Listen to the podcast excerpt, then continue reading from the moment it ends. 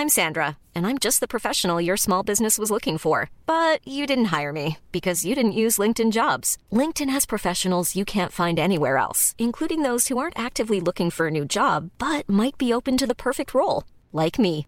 In a given month, over 70% of LinkedIn users don't visit other leading job sites. So if you're not looking on LinkedIn, you'll miss out on great candidates like Sandra. Start hiring professionals like a professional. Post your free job on linkedin.com/people today.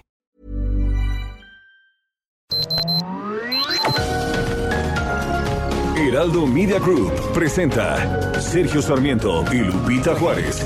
Información veraz y oportuna con un toque personal y humano. Por El Heraldo Radio, donde la H suena y ahora también se escucha.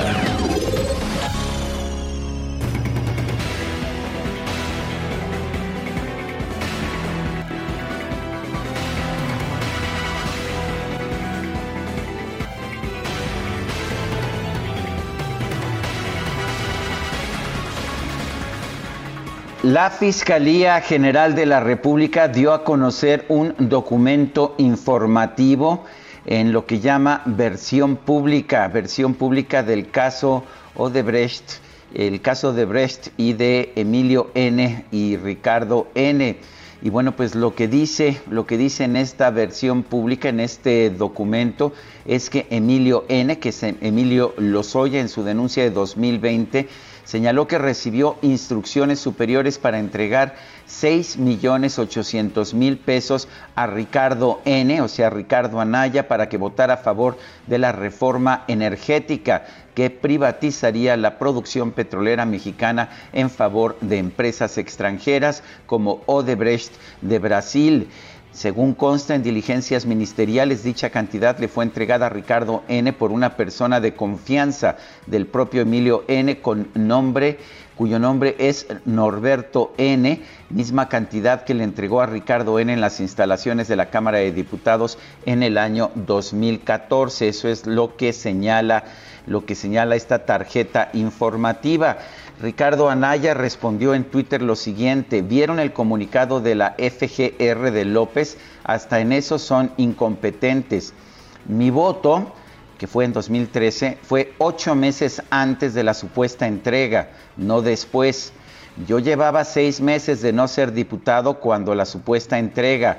Y, el tercero es un voto a favor es prueba de que se recibió un soborno qué locura. Eso es lo que responde el ex candidato presidencial Ricardo Anaya, quien efectivamente en 2014 ya no era diputado, ya había votado a favor de la reforma energética y a propósito había apoyado la reforma energética desde el inicio de su carrera política. Son las 7 de la mañana, 7 de la mañana con dos minutos. Hoy es jueves, jueves 26 de agosto de 2021. Yo soy Sergio Sarmiento. Quiero darle a usted la más cordial bienvenida a El Heraldo Radio.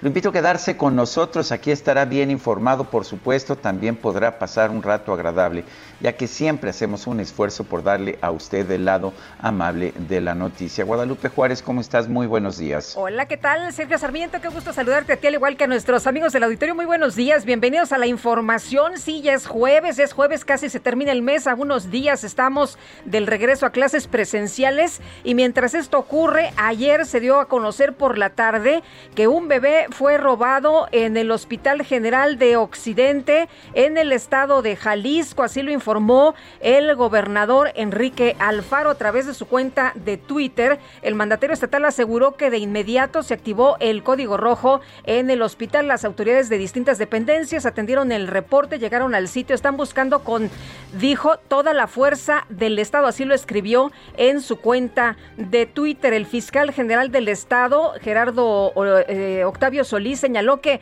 tras varias revisiones al sistema de videovigilancia se informó que la responsable, fíjate que fue una mujer, amigos, si tienen información, ojalá que se puedan contactar a la Fiscalía del Estado. La responsable fue al parecer una mujer que vestía ropas quirúrgicas. Debido a que tenía el rostro cubierto con cubrebocas, pues pudo engañar a la mamá del recién nacido, le dijo que lo iba a llevar a la zona de cuneros y bueno, la, la señora se preocupó, le preguntó a las enfermeras y dijo que no había ninguna indicación de que se llevaran al, a la bebé.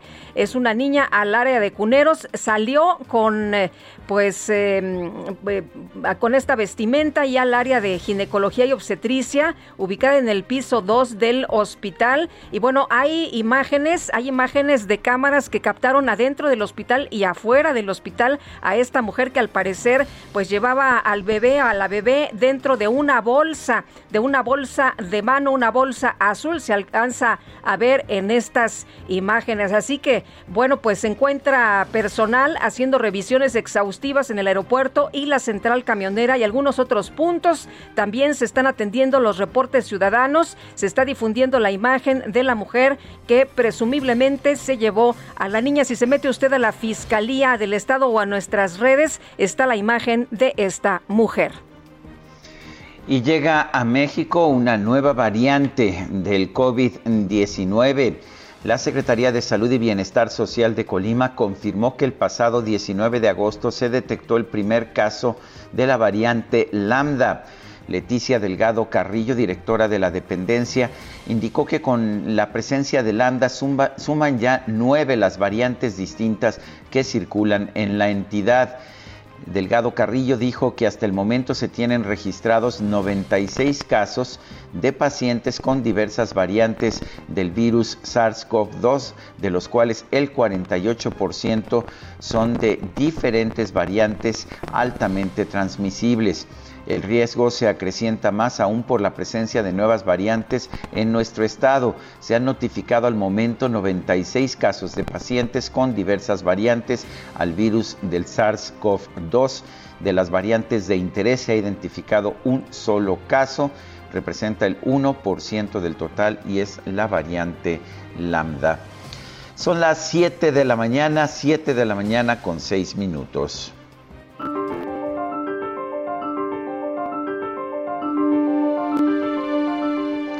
Bueno, y vamos a la frase del día. ¿Qué costumbre tan salvaje esta de enterrar a los muertos? Jaime Sabinas, Jaime Sabines, perdón, Jaime Sabines, el gran poeta chiapaneco.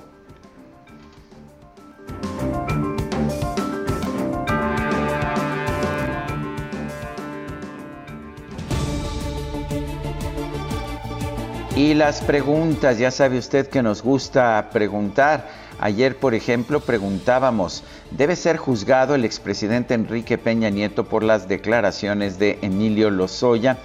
Nos dice que sí, 47.6%, que no, 37.7%, quién sabe, 14.7%, muy cerrada la votación, recibimos 14.247 participaciones. Y esta mañana ya coloqué en mi cuenta personal de Twitter, arroba Sergio Sarmiento, la siguiente pregunta.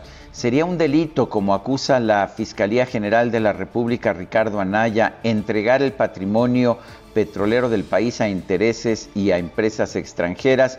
Nos dice que sí, 22.1%, que no, 63.1%, no sabemos, 14.8%. En 22 minutos hemos recibido 823 votos. Las destacadas del Heraldo de México. Y ya está lista Itzel González con las destacadas. Itzel, ¿cómo te va? Muy buenos días. Lupita, Sergio, amigos, muy buenos días. Excelente jueves. Ya estamos a 26 de agosto del 2021, último brinquito de la semana, últimos brinquitos para el fin de mes, para empezar septiembre y luego se nos vienen todas las festividades. Ya saben que aquí en las destacadas también les recordamos que se acerca el pan de muerto, el pozole, la rosca de reyes, porque estamos muy al pendiente de la información, pero también de las festividades que nos interesan. Oye, por lo pronto unos tamales con atole, ¿no?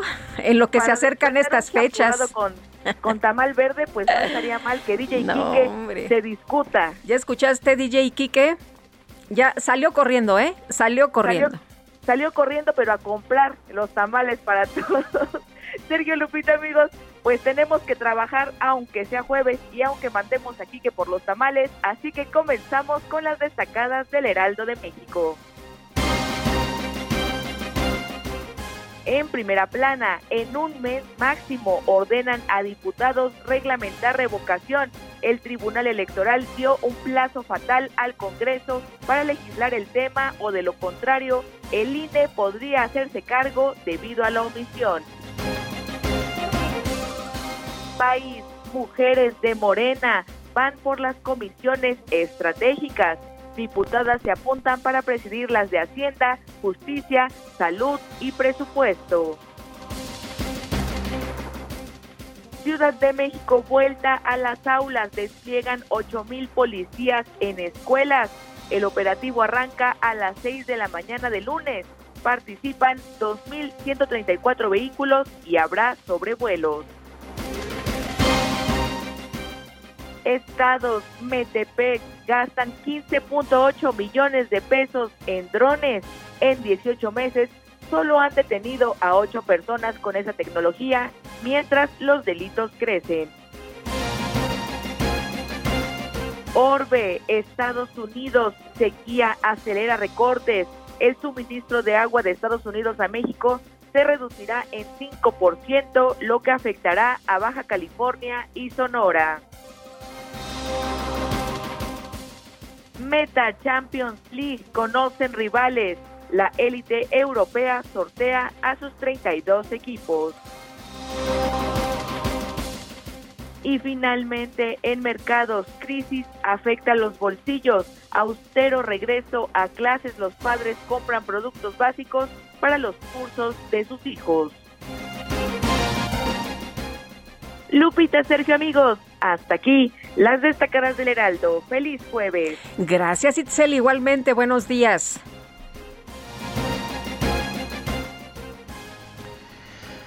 Son las 7 de la mañana con 11 minutos. Es momento de ir a un resumen de la información más importante de este jueves 26 de agosto de 2021.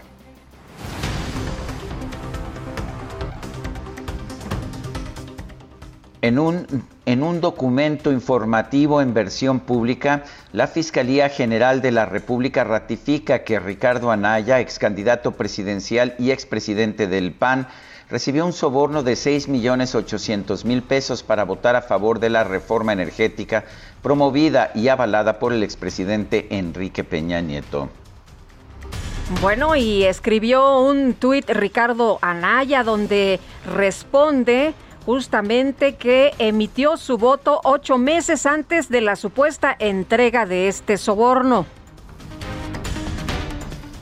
El presidente nacional de Morena, Mario Delgado, aseguró que Ricardo Anaya no debería tenerle miedo al presidente, sino a su pasado oscuro y lleno de corrupción. Piensa que aún vivimos en los tiempos de antes, de los malos gobiernos de los que él formó parte. Si no es culpable de ningún delito, ¿por qué abandona el país? ¿Por qué no da la cara y se presenta a su audiencia en el reclusorio norte a demostrar su inocencia? ¿A qué le tiene miedo Ricardo Anaya? Que dé la cara y que no vaya corriendo a su casa en Atlanta. El que nada debe, nada teme. Un grupo de legisladores del Partido Acción Nacional acudió a las instalaciones de la Fiscalía General de la República para exigir que se permita a Eduardo Aguilar Sierra, abogado de Ricardo Anaya, acceder a la carpeta de investigación del caso contra el aspirante presidencial. Y cabe señalar que de acuerdo con lo que se estableció, pues Ricardo Anaya debería de declarar justamente el día de hoy.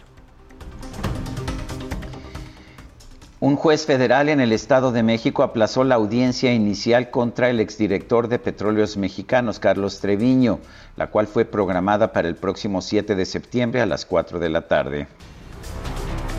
Eduardo Arellano Félix, alias el doctor, ex líder del cártel de Tijuana, se reservó su derecho a declarar ante el juez que ordenó detenerlo por delincuencia organizada, delitos contra la salud y asociación delictuosa.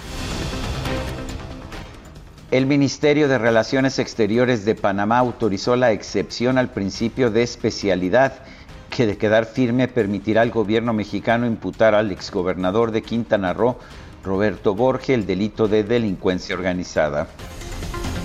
Y un juez concedió orden de aprehensión contra el empresario Carlos Cabal Peniche y su esposa Teresa Pacini por un fraude de 30 millones de dólares contra una persona moral derivado de un préstamo no saldado.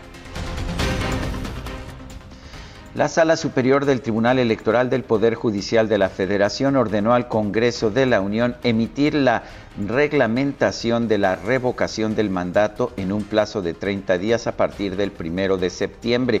Y también vale la pena señalar que el Tribunal Electoral ha señalado que se ha realizado ya el recuento de la mitad los votos de que se sufragaron allá en Campeche.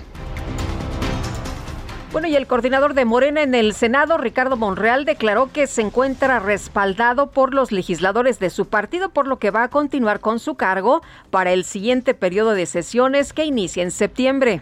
Yo estoy sometido a la aceptación, no, no ahora, sino siempre, desde el primer día que se me designó. Sí, claro, me mantengo, si los compañeros lo deciden, me mantendré y si no, que revoquen mi mandato.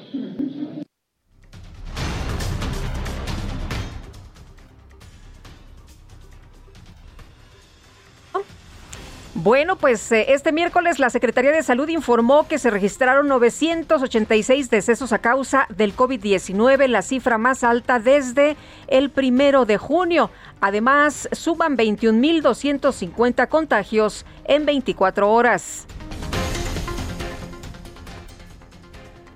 La Secretaría de Salud y Bienestar Social de Colima confirmó que el pasado 19 de agosto se detectó el primer caso de COVID-19 de la variante Lambda, encontrada por primera vez en Perú. Y el secretario de Salud de Nuevo León, Manuel de la O, reveló que el 97% de los pacientes internados por complicaciones derivadas del COVID-19 no estaban vacunados. Según los resultados de la encuesta que aplicó la Coordinadora Nacional de Trabajadores de la Educación, el 81% de los padres de familia dijo no estar de acuerdo con que el ciclo escolar 2021-2022 inicie de forma presencial. Pues qué lío ha sido todo esto. Hay quienes están a favor, hay quienes están en contra. Se han involucrado los especialistas, eh, médicos, epidemiólogos, personas que están pues muy relacionadas con el tema de la educación. Sin embargo, pues la indicación del presidente ya la sabemos todos. Llueve, truene o relampaguee, empiezan las clases el próximo lunes y bueno, llama la atención esta encuesta que aplica la Coordinadora Nacional de Trabajadores de la Educación en la que se señala que pues prácticamente el 81% de los padres dice que no están de acuerdo en el regreso a las clases presenciales. La Organización Panamericana de la Salud se pronunció a favor de que el regreso a clases en nuestro país se realice por fases y de manera local, tomando en cuenta las particularidades de cada escuela, municipio y estado para evitar que los colegios se conviertan en un catalizador de la pandemia. En la Ciudad de México se desplegará un operativo policíaco para el regreso a clases presenciales el próximo lunes 30 de agosto. Así lo informó el jefe de la Policía Capitalina, Omar García Harfush. Son 6.600 compañeros, es un poco más, nada más estoy redondeando el número, 6.600 compañeros de la Policía Preventiva y de la Policía Metropolitana. Estos estarán desplegados para realizar labores de prevención, vinculación, proximidad, etcétera. Es decir, el patrullaje eh, la mayor cantidad de patrullaje que tenemos es con los más de 6.600 compañeros. El Tribunal Electoral del Poder Judicial de la Federación revocó la sanción de 28 millones de pesos que el Instituto Nacional Electoral aprobó en contra de Movimiento Ciudadano y del gobernador electo de Nuevo León, Samuel García, por el rebase de aportaciones y la triangulación de recursos. Y esta sala superior del tribunal también emplazó al Instituto Nacional Electoral a que en un plazo de 15 días emita una nueva resolución a partir de una indagatoria más extensa sobre el dinero aportado durante las actividades proselitistas del entonces candidato de Movimiento Ciudadano. La Fiscalía Especializada para la Atención de Delitos Electorales de la Fiscalía General de Justicia de la Ciudad de México logró que por primera vez un juez de control vinculara a proceso penal a seis personas por la probable comisión del delito electoral el pasado 6 de junio en la alcaldía de Iztacalco. Con 20 votos a favor y 5 en contra, el Congreso de Yucatán aprobó el matrimonio igualitario, con lo cual Yucatán se convirtió en el estado número 22 del país en contar con esta figura jurídica. El ministro presidente de la Suprema Corte de Justicia de la Nación, Arturo Saldívar, celebró a través de su cuenta de Twitter la aprobación del matrimonio igualitario en Yucatán. Aplaudió que se siga avanzando en el reconocimiento, garantía y protección de los derechos humanos de todas las personas hasta que la igualdad se vuelva costumbre. La Secretaría de Bienestar iniciará este jueves el censo en 3.221 localidades de 28 municipios de Veracruz para identificar a los damnificados por el paso del huracán Grace el pasado fin de semana. Y este miércoles en Agua Blanca, Hidalgo, se reportó el desplome de un helicóptero de la Marina en el que viajaba el secretario de Gobierno de Veracruz, Eric Cisneros. Cuatro personas resultaron heridas. Elementos de la Fiscalía General de Justicia del Estado de México, en coordinación con la Secretaría de Seguridad de la entidad, detuvieron a Orlando N., quien habría disparado contra el conductor de una combi que impidió el asalto a pasajeros en Naucalpan. Y la Fiscalía General de Jalisco solicitó el apoyo para capturar a una mujer que robó la noche del miércoles a un bebé recién nacido en el Hospital General de Occidente ubicado en Zapopan. La mujer vestía uniforme quirúrgico y engañó a la madre diciéndole que le entregara al pequeño para llevarlo al cunero. El gobernador de Jalisco, Enrique Alfaro, aseguró que las investigaciones para esclarecer el asesinato del exmandatario jalisciense Jorge Aristóteles Sandoval han avanzado. Y tras el fallo de la Corte Suprema de los Estados Unidos que reactiva la política migratoria Quédate en México, Roberto Velasco, el director general para América del Norte de la Secretaría de Relaciones Exteriores, afirmó que este fallo no tiene una implicación directa en la gestión migratoria del gobierno mexicano. Velasco también adelantó que el gobierno de México iniciará un diálogo técnico con el gobierno de Estados Unidos a fin de evaluar los escenarios en la gestión de flujos migratorios ordenados, seguros y regulares en la frontera con México.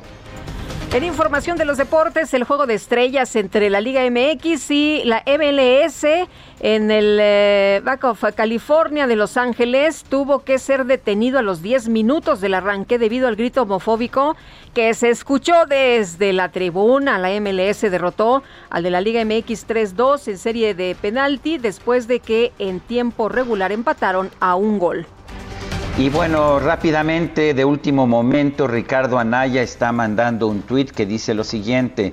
Surgieron dos pruebas contundentes contra mí, dos casas donadas. Club Campestre 7C es de mi mamá desde 1993. Club Campestre 404 es de mi suegra desde 1996. A AMLO sí le pueden donar un rancho y él puede donarlo a sus hijos. En mi caso, prueba de aportaciones de Lozoya. Bueno, pues ahí sigue, ahí sigue, a ver si contesta el presidente o si ya no le dice nada. El día de ayer le dijo chueco, hipócrita y ladrón, así que pues ya se convirtió en juez el presidente López Obrador. Son las 7 de la mañana con 23 minutos.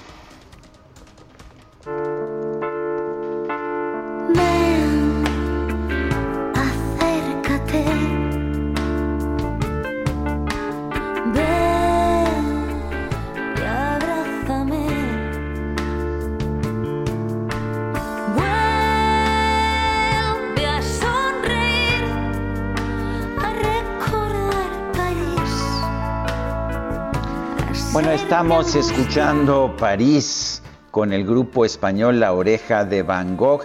Estamos recordando, estamos pensando y estamos festejando a Amaya Montero, que nació en Guipúzcoa, España, en el País Vasco, el 26 de agosto de 1976. Una, una gran cantante, también autora de canciones pop y baladas, que después de haber participado con La Oreja de Van Gogh, ha tenido una, una carrera en solitario, una carrera como solista. ¿Te parece que la escuchemos. Sé que tú tenías otras, otros datos y otros votos, pero así es la vida, mi querida Sí, hombre, ya no tuve dinero. Les dije que me adelantaran la tanda, pero Itzel ya, no quiso. Dijo, no, estamos a puro, ya sabes, estamos a puro, eh, pues viviendo de prestado. No, no, no, ya no tuvimos dinero. UB40 es la propuesta que yo tenía, pero perdimos, ni modo. Se gana y se pierde en la democracia, ¿no?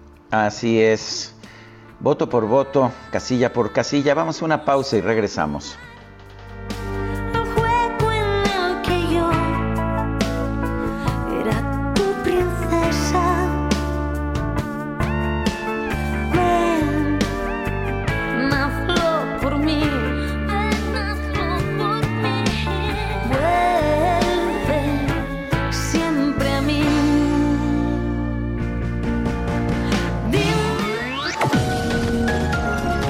Sergio Sarmiento y Lupita Juárez quieren conocer tu opinión, tus comentarios o simplemente envía un saludo para ser más cálida esta mañana.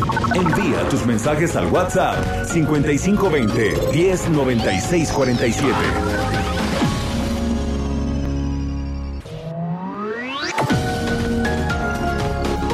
Continuamos con Sergio Sarmiento y Lupita Juárez por El Heraldo Radio.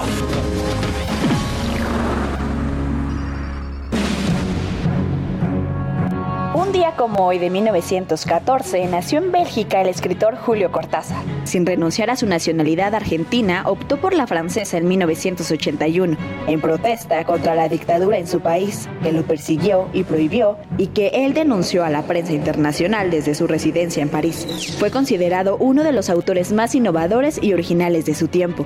Además, es recordado por obras como 62 Modelo para Armar, El libro de Manuel y por supuesto Rayuela, las cuales inauguraron una nueva forma de hacer literatura en el mundo hispano, pues rompieron moldes clásicos mediante narraciones que escapan de una línea temporal. Debido a los contenidos de su obra que transitan en la frontera entre lo real y lo fantástico, Cortázar suele ser relacionado con el realismo mágico e incluso con el surrealismo. También es catalogado como uno de los exponentes centrales del boom latinoamericano junto a otros escritores de renombre, entre ellos Gabriel García Márquez, Mario Vargas Llosa y Carlos Fuentes. El 12 de enero de 1984 volvió a París, donde murió exactamente un mes después debido a la leucemia.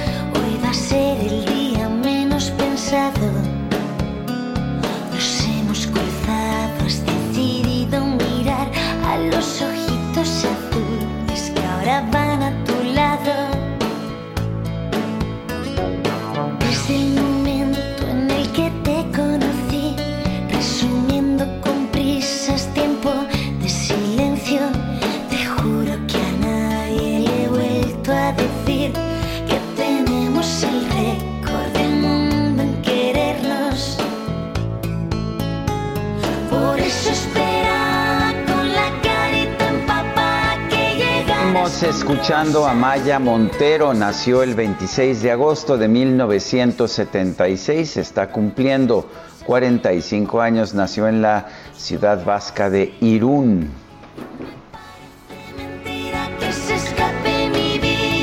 La verdad, Guadalupe a mí me gusta mucho. Yo ya no quise emitir más votos, pero, pero a mí sí me gusta estar escuchando a Maya Montero el día de hoy.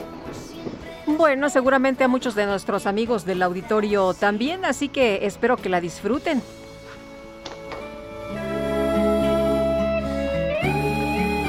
Bueno, y nos dice una persona del auditorio, buen día Lupita Juárez, Sergio Sarmiento, con la noticia de que su presidente va a sacar su libro y forzosamente tenemos que comprarlo, igual que los boletos de la Lotería Nacional, hay que comprarlo a fuerzas.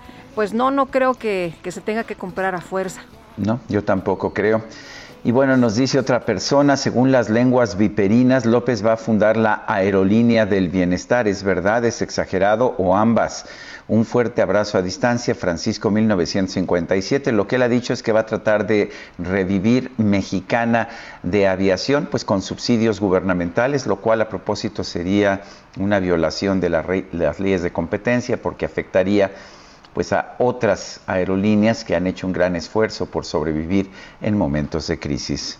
Y Rodolfo Contreras desde Querétaro nos dice, buen jueves, mil días de pesadilla y los que nos faltan, Rodolfo Contreras, y es que pues están cumpliendo mil días del gobierno del presidente Andrés Manuel López Obrador. Bueno, durante la inauguración de la Conferencia Nacional de Migración, la Secretaría de Gobernación aprobó que las mujeres y hombres de Afganistán reciban asilo político en México. París Alejandro Salazar nos tiene el reporte. Adelante, París. Buenos días, Sergio Lupita, amigas, amigos de El Heraldo. México otorgará asilo político a las personas de nacionalidad afgana que lo soliciten. Esto lo anunció la secretaria de Gobernación Olga Sánchez Cordero durante la inauguración de la Conferencia Nacional de Migración. Y es que tras el arribo de un grupo de más de 100 hombres y mujeres de Afganistán que huyeron de la violencia del régimen talibán, el gobierno de México aprobó la solicitud realizada por la Cancillería de proteger a los nacionales de ese país. De conformidad con la ley sobre refugiados, protección complementaria y asilo político y en atención a la solicitud realizada por la Cancillería, esta Secretaría de Gobernación ha emitido opinión favorable para que el asilo político sea concedido a personas de nacionalidad afgana, que así lo requieran. Después, espero de verdad que nuestro país encuentre un nuevo comienzo en sus vidas. Sánchez Cordero reiteró que el gobierno de México siempre respaldará la colaboración internacional para garantizar la protección de las personas migrantes sin importar la región en el mundo de la que provengan. Reconoció que el pueblo de Afganistán vive un momento complicado. Como sabemos, el pueblo afgano atraviesa por una compleja situación en la que las personas están siendo amenazadas y transgredidas en sus libertades, en su integridad y en su dignidad sobre todo las mujeres, quienes están en peligro de perder los derechos que han adquirido durante estos últimos años.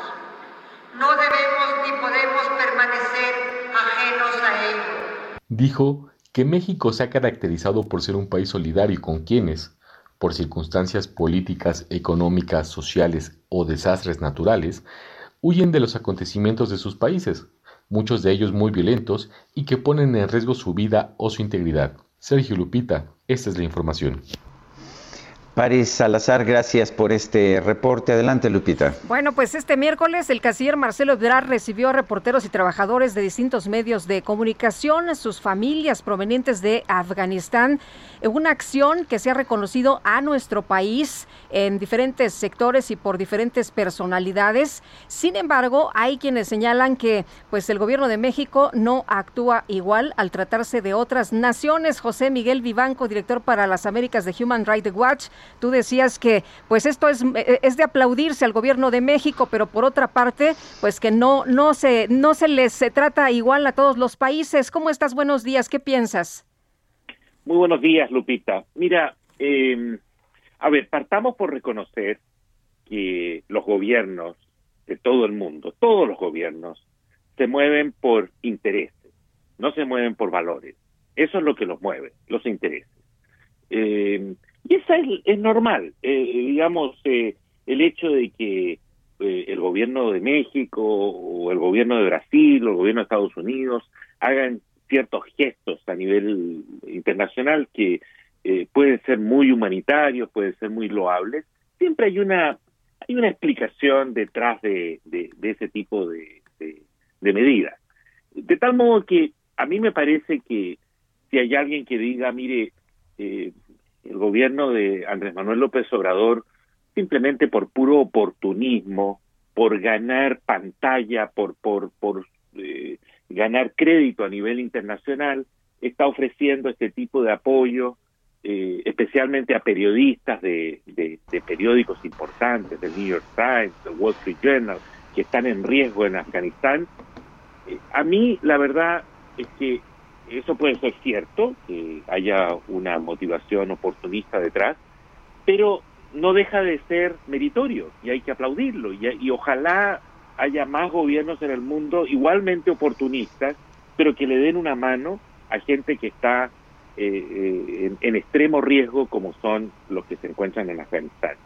Pero esto resulta demasiado grotesco en el caso de México. Ese es el problema. Es demasiada, eh, es demasiado fuerte la contradicción que existe eh, mostrándose frente al mundo como solidario de periodistas perseguidos cuando uno tiene la realidad de México de los periodistas, donde el ejercicio del periodismo es de los más riesgosos en el mundo y el gobierno actual no hace nada para eh, prevenir eso, abordar ese problema. Y segundo, la contradicción tan grande con la persecución que sufren eh, otros, eh, eh, digamos, otros pueblos, como por ejemplo estoy pensando concretamente en Nicaragua, donde el propio Ebrard, el propio canciller dice que los que huyen de Nicaragua lo hacen por razones económicas, sociales, y no, no reparan un hecho elemental, que ahí hay una dictadura sanguinaria que ha secuestrado a todos los candidatos presidenciales, que concentra todo el poder y que reprime de una manera brutal.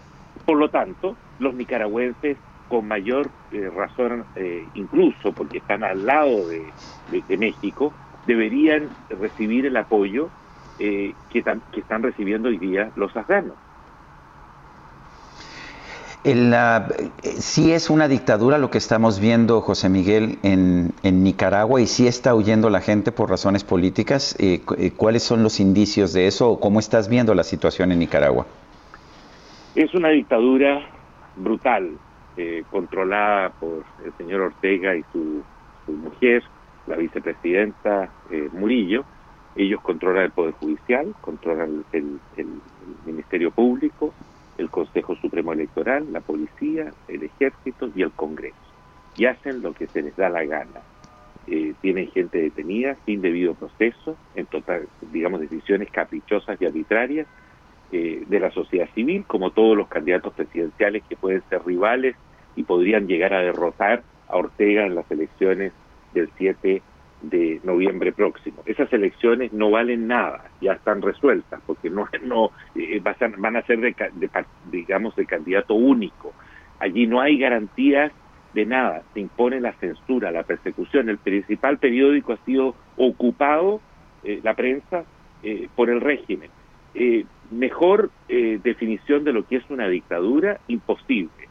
Y la gente está huyendo y huye eh, y muchos periodistas eh, están hoy día eh, tratando de salir del país o han logrado salir a Costa Rica y algunos van camino a Estados Unidos y otros también huyen por la calamidad económica y social, por la, la corrupción, porque esta es una cleptocracia que ha despojado a, a, al país de los recursos elementales para sobrevivir, especialmente en la pandemia.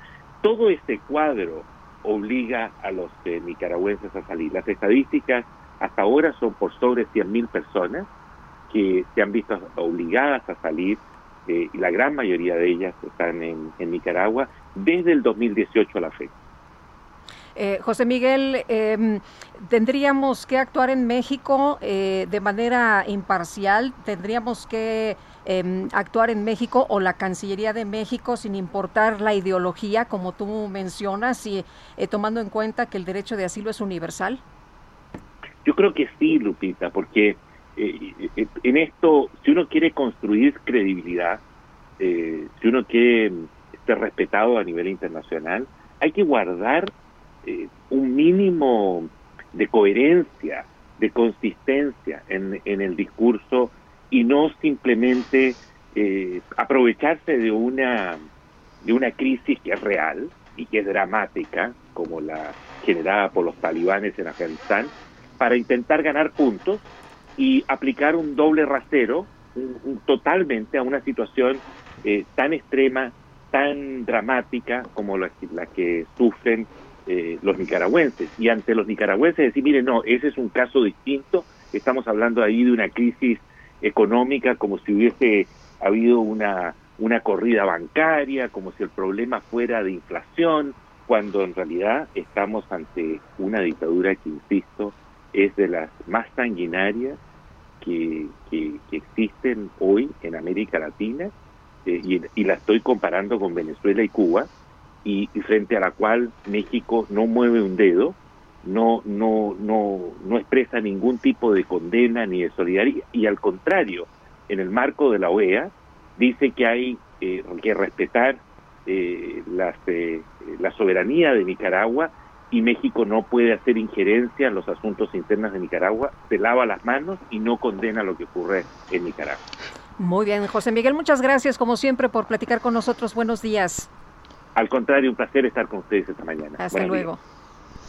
La Secretaría de Relaciones Exteriores de nuestro país dio la bienvenida a cinco mujeres afganas y debo decir que yo lo aplaudo, me parece importante. Solo que, pues la verdad es que aquí en nuestro país hay hechos de violencia que a veces hacen que palidezca la situación allá en Afganistán.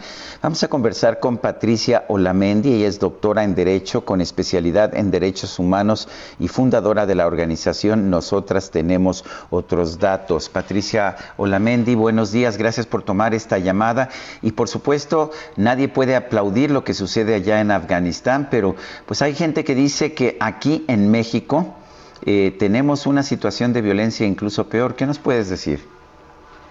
Muy buenos días, Lupita, Sergio. Buenos días. Bueno, yo creo que es muy importante eh, señalar que si bien la situación de las mujeres afganas en restricción de derechos, libertades, como nos queda a todas y todos claro, y violencia es elevada, los datos que se presentan pues están muy lejos de la situación en México.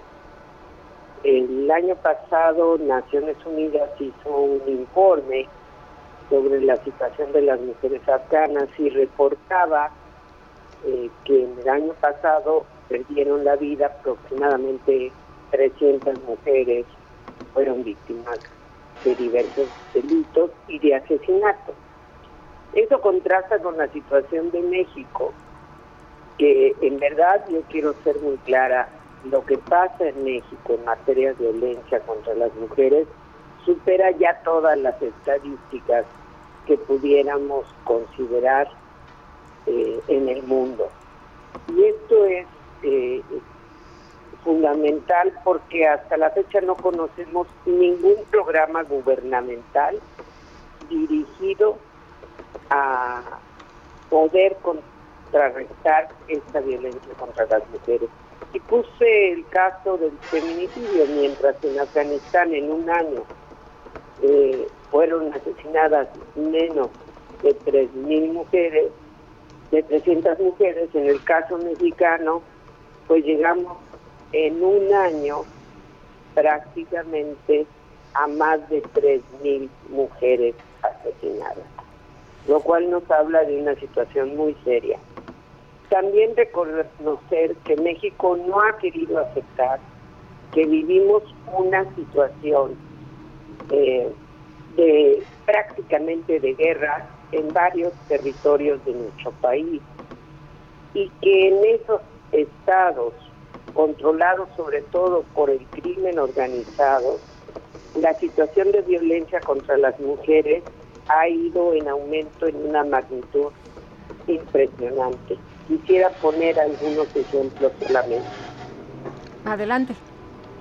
En México hablamos de el delito de feminicidio y dan los datos como que incluso está disminuyendo, lo cual no es real, eh, porque lo que sucede en los estados es que clasifican los feminicidios como homicidios dolosos o culposos.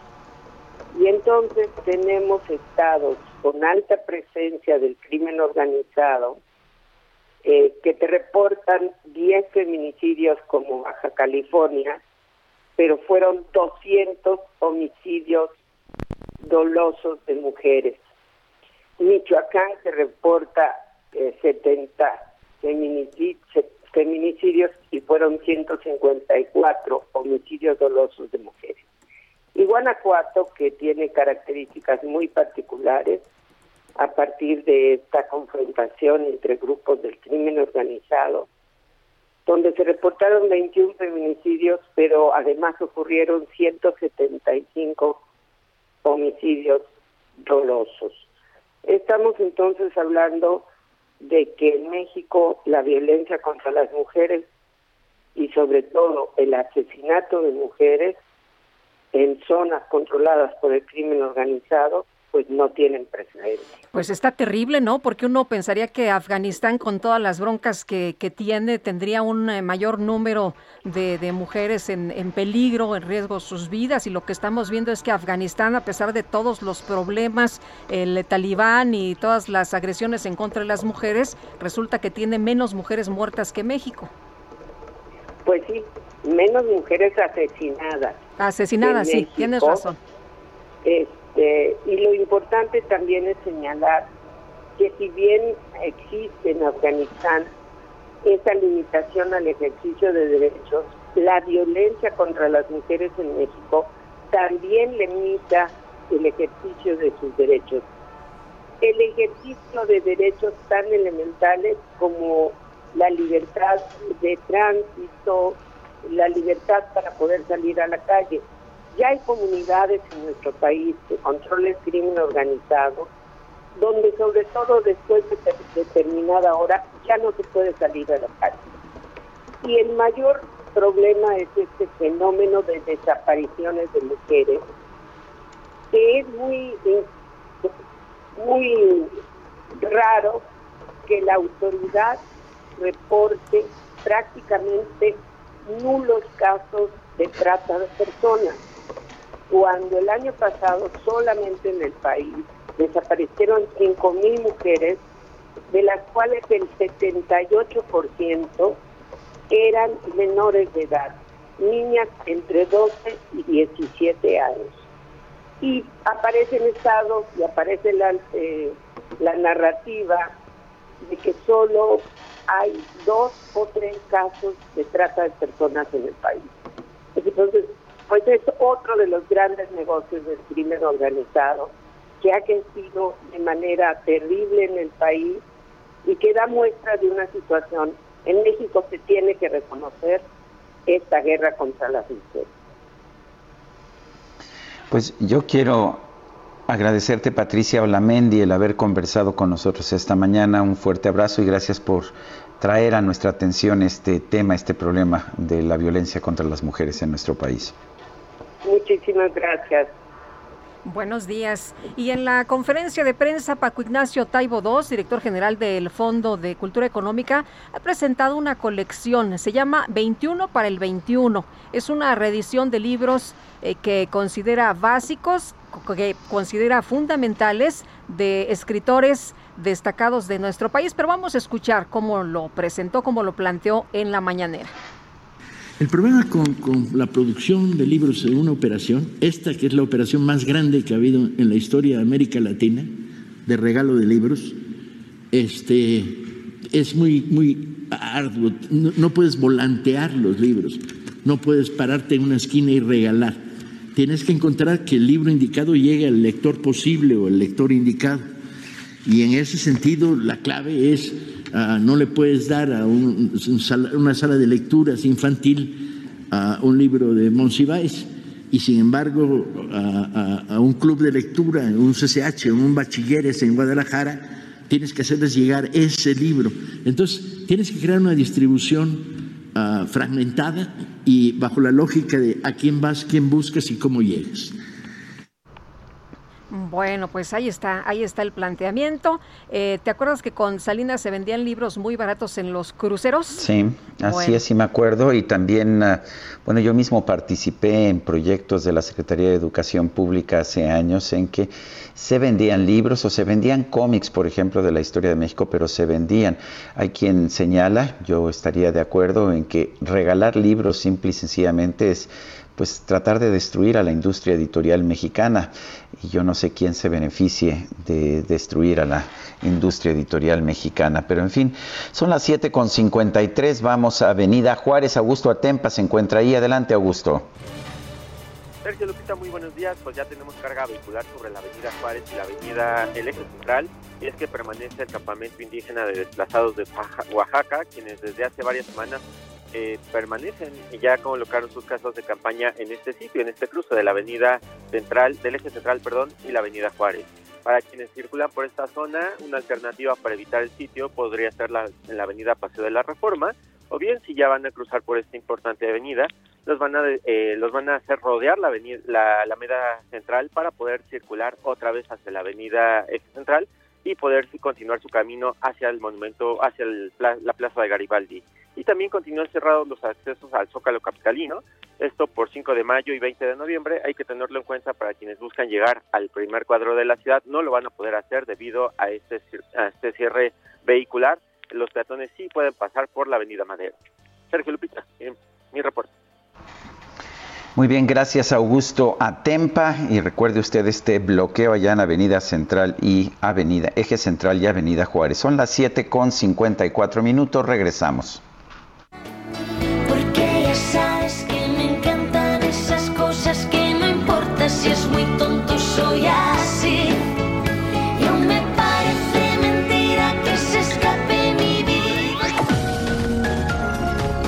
Sarmiento y Lupita Juárez quieren conocer tu opinión, tus comentarios o simplemente envía un saludo para ser más cálida esta mañana.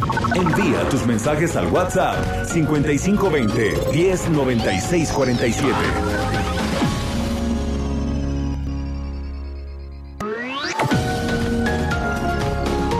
Continuamos con Sergio Sarmiento y Lupita Juárez por El Heraldo Radio.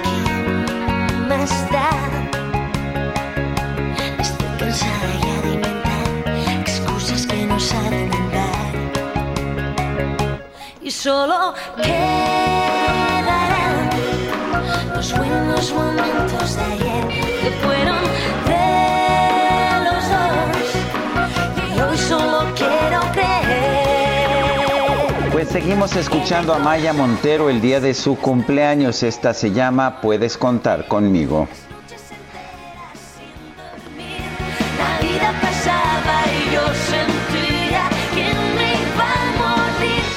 A los mensajes. A ver, fíjate lo que nos dice esta persona. Me parece que vamos a, investigar con uno de nuestros compañeros reporteros. Buenos días, Sergio y Lupita. Mi esposa trabaja en una institución gubernamental y les piden como apoyo en comprar más de un libro. Ya saben, es opcional, ¿eh? Pero opcionalmente a fuerza. Ya tuvo que comprar dos. Gracias. No, pues está mal, ¿no? Imagínate que te estén obligando eh, en el gobierno a que compres libros. Digo, eh, los puedes comprar por gusto, los puedes comprar eh, cuando tú quieras y cuando tú así lo decidas, pero que te estén obligando, me parece que está muy mal. Y dice otra persona, no digan mi nombre, pero en el IMSS nos obligaron a comprar el boleto de la lotería. Híjole, Amy Shehoa dice, con tal de que los niños regresen a la escuela y por el supremo bien económico, ¿qué son unos cuantos muertos más? Saludos cariñosos.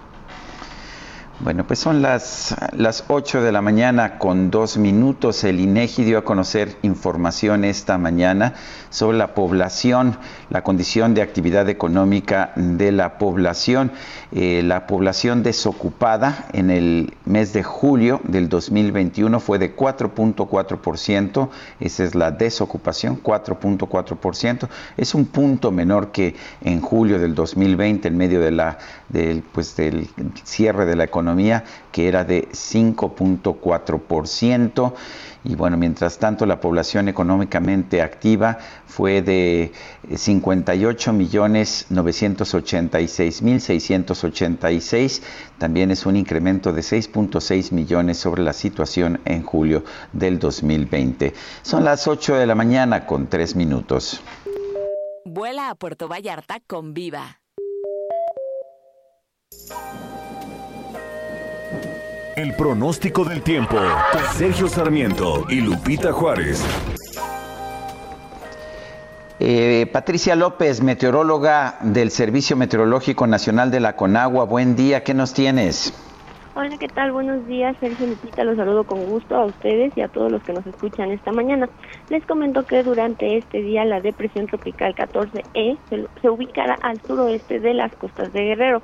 Su circulación interaccionará con la onda tropical número 24 que recorrerá el oriente y sur del territorio nacional, originando lluvias fuertes a muy fuertes en el occidente, sur y sureste de la República Mexicana, así como chubascos en el oriente y centro del país, además de tormentas puntuales intensas en zonas de Michoacán, Guerrero, Oaxaca y Chiapas.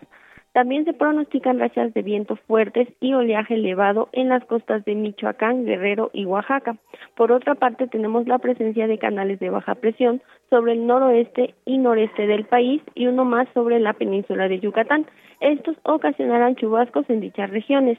También es importante comentarles que una zona de baja presión con probabilidad de desarrollo ciclónico se localiza en el Mar Caribe y se desplaza hacia las costas de Quintana Roo, por lo que se mantendrá en vigilancia.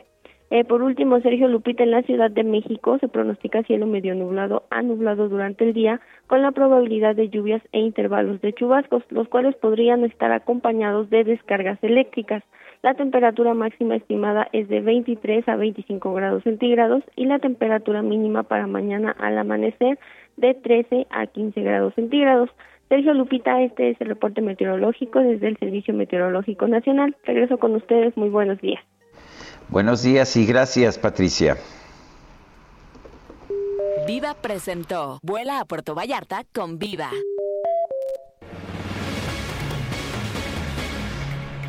Bueno, y si usted pensaba que el quién es quién en las mentiras ya se lo había saltado el presidente, pues fíjese que no. El quién es quién en las mentiras el día de hoy, pues lo repusieron, ya sabe que es los miércoles, pero lo repusieron. Así que Ana García Vilchis o Elizabeth García Vilchis, como usted quiera, expuso que el periódico Reforma tiene una campaña para hacer creer que el presidente López Obrador tiene una rivalidad con Ricardo Anaya, lo cual pues comenta es falso. El rigor periodístico son aquellas prácticas éticas, técnicas y hasta estéticas para dotar a los trabajos periodísticos de veracidad, certidumbre y precisión en la tarea de informar y orientar a la llamada opinión pública. En una palabra, los hechos, el dato duro y el contraste de las versiones que se dan de un mismo acontecimiento.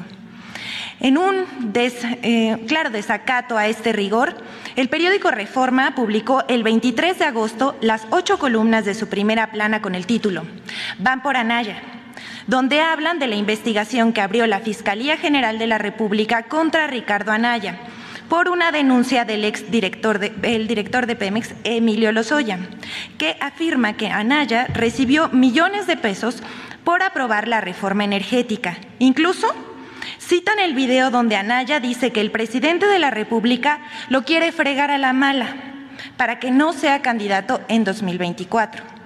Pero de manera poco ética, Reforma ni siquiera menciona que existe un mensaje del presidente en el que se deslinda del señalamiento y que dice que no tiene nada que ver con la persecución que supone Ricardo Anaya que no es su fuerte la venganza y lo invitó a presentarse ante la Fiscalía para demostrar su inocencia.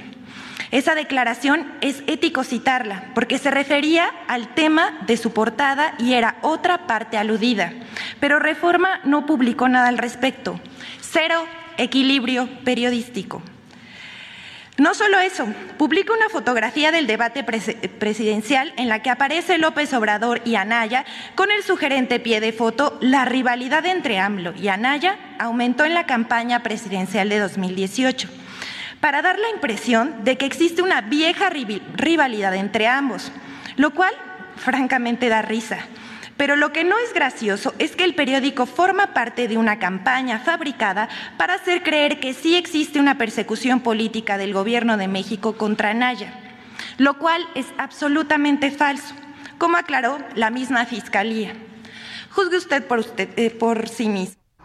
Bueno, pues ahí está lo que dice esta señora de quién es quién en las mentiras, Elizabeth García Vilchis. Que ahora da clases de periodismo, e incluso de estética. Yo no sabía que que la confirmación de datos eh, es una cuestión estética. Seguramente se equivocó, ¿no? Pues a lo mejor a lo mejor confundió la estética con la ética, puede pero bueno. ser, puede ser, pero mira, el día de hoy como las otras semanas diciendo lo que sí debe publicarse, lo que no debe publicarse y cómo debe hacerse. Pues la inquisidora de los medios es la que tenemos todas todos los miércoles hoy en jueves. Son las 8 de la mañana con 9 minutos. El exdirector de Pemex, Emilio Lozoya, fue citado para comparecer en una audiencia el próximo viernes 27 de agosto.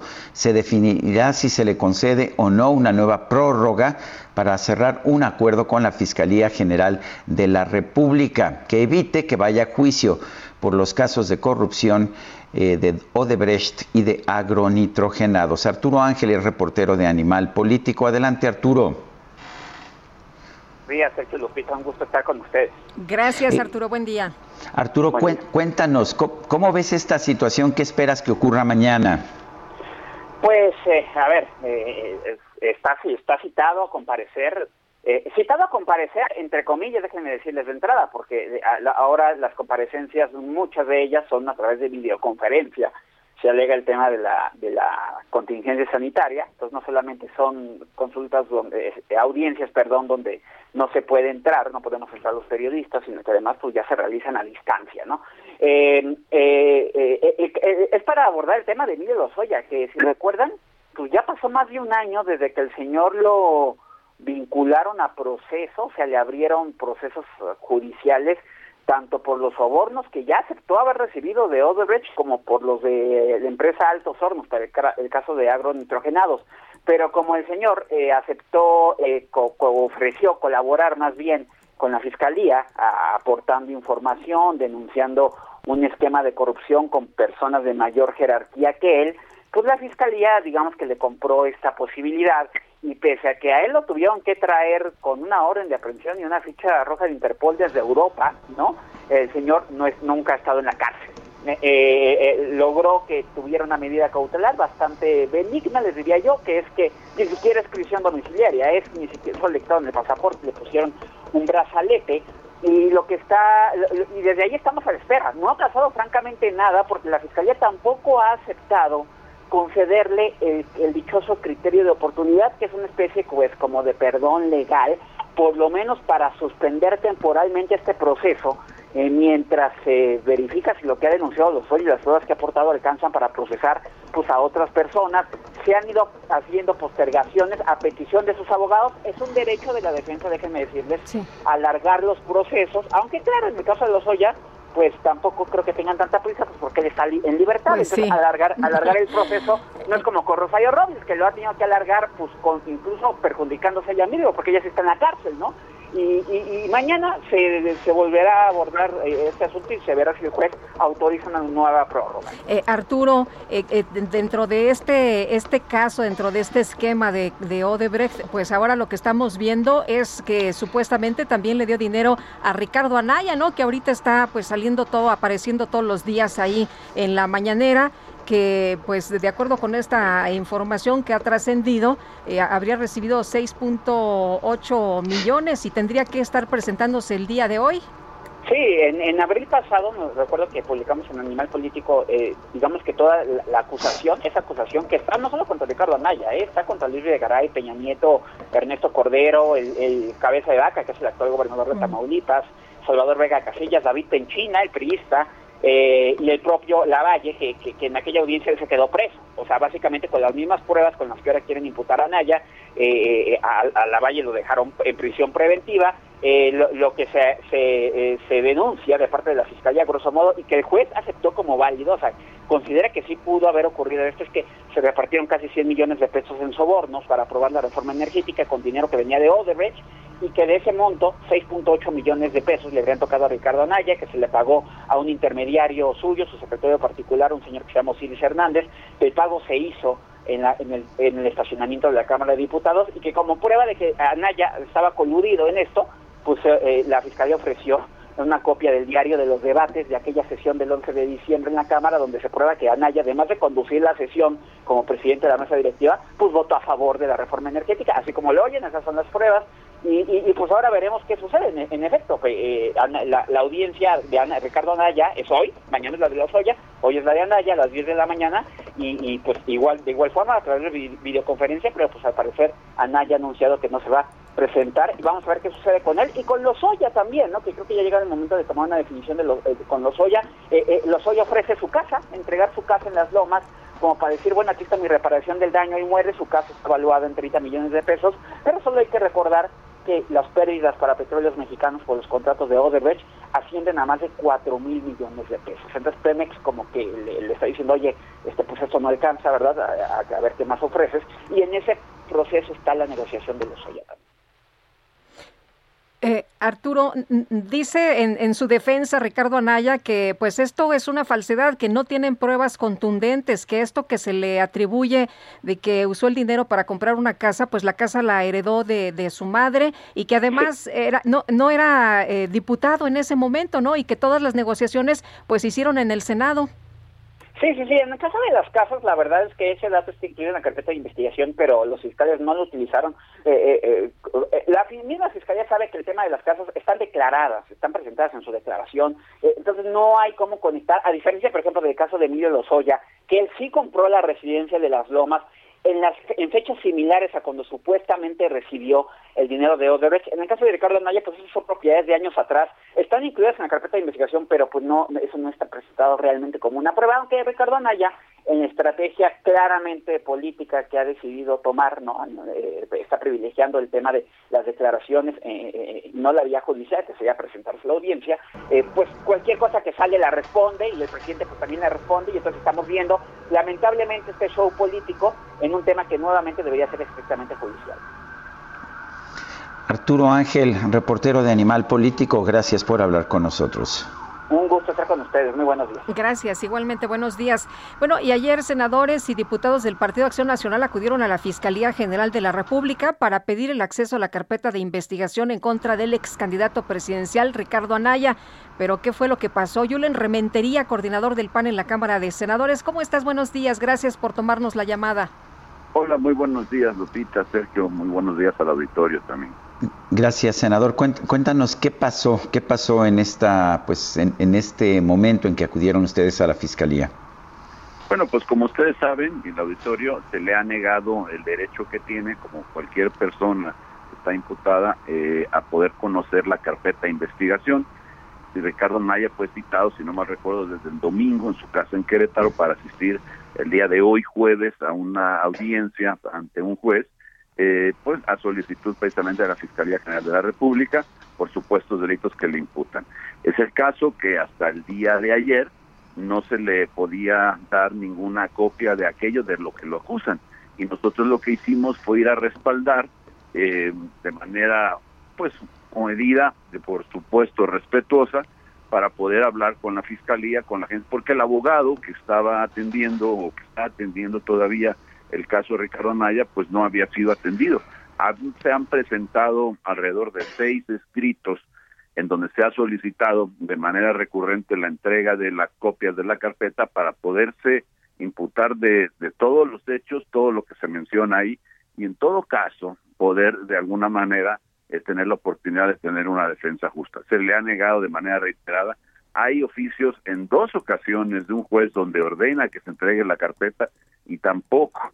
Entonces lo que hicimos fue eh, pues respaldar eh, a la defensa de Ricardo Anaya para poder pues ver qué es lo que está pasando y, exigir que se entregue. Lamentablemente tengo que decir que la fiscalía se negó, argumentando que son muchos muchas hojas, que son muchos videos y que están sacando copias y que los entregarían hasta hoy el día de la audiencia. Entonces esto, pues como cualquiera se puede imaginar, pues pone en un estado pues casi de indefensión a quien va a acudir a una audiencia y no sabe de qué le acusan. Entonces, bueno, y el riesgo que se corre, evidentemente, en una audiencia de estas es que, bueno, además de conocer de los hechos que se puedan estar imputando, que el juez pueda dictar la prisión preventiva en todo caso justificada u oficiosa, según sean los delitos que le estén imputando. Eh, eso es lo que Perdón, adelante. ¿Ustedes no están exculpando a Ricardo Anaya, solo están pidiendo un juicio justo y que el juez decida? Lo único que estábamos pidiendo el día de ayer y, segui, y bueno, seguiríamos pidiendo es que se entregue a la carpeta donde dice de qué lo acusan. Digamos, para, para que todo el mundo nos entienda, de los documentos en donde se dice o de la averiguación en donde se establece de qué acusan a Ricardo Anaya.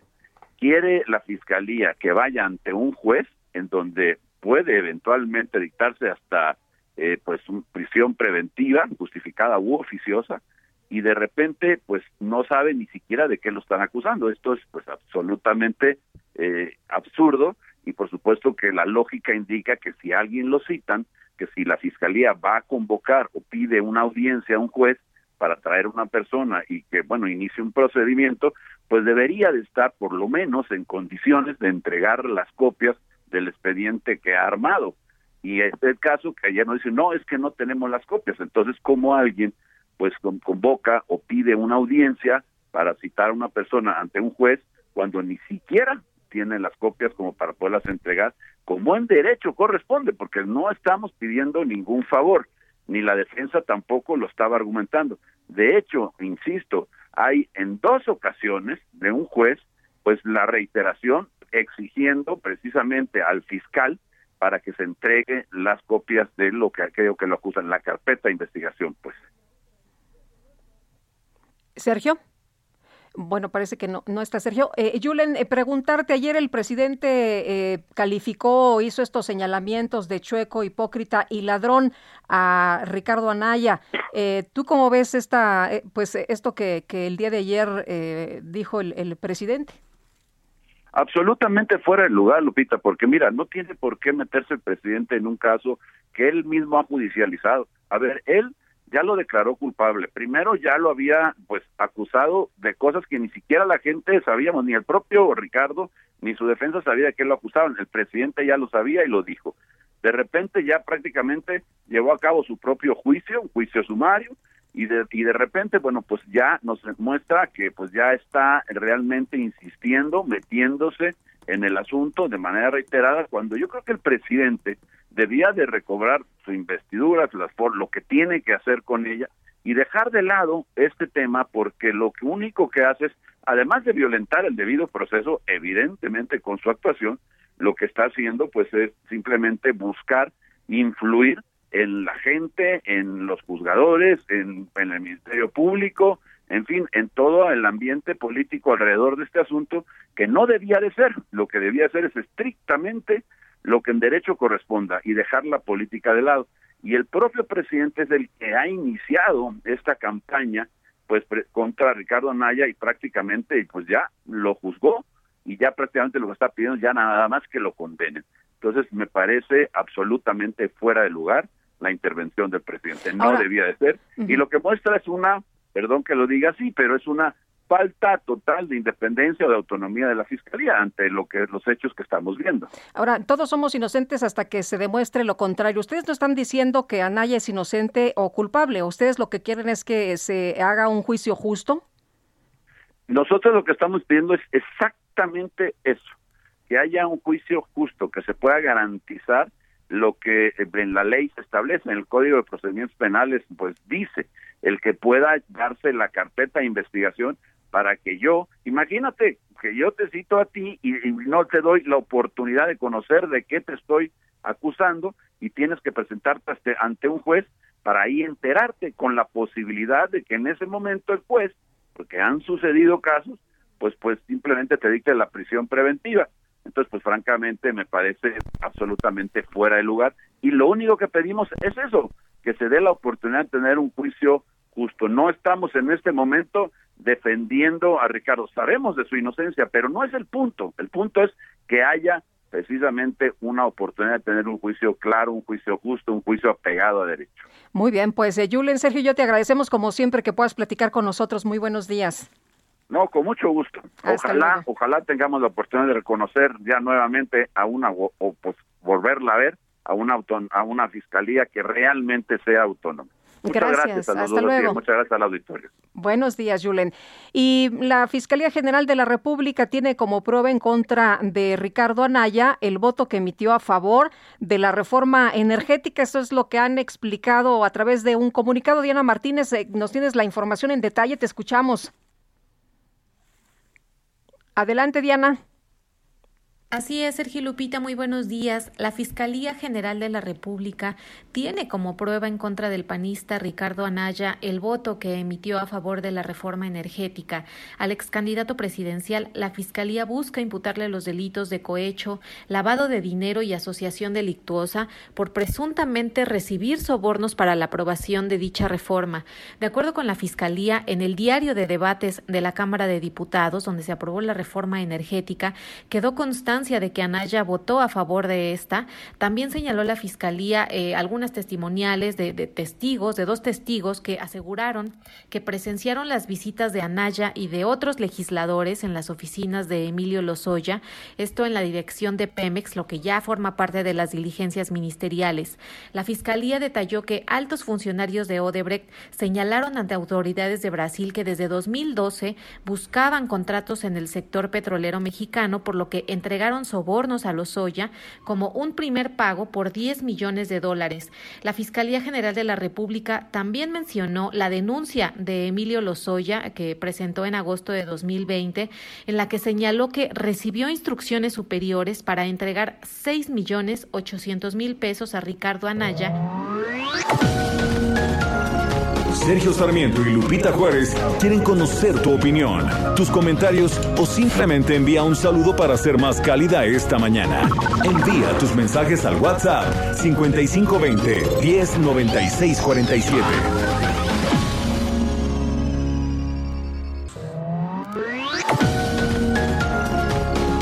Continuamos con Sergio Sarmiento y Lupita Juárez por El Heraldo Radio. Jaque Mate con Sergio Sarmiento.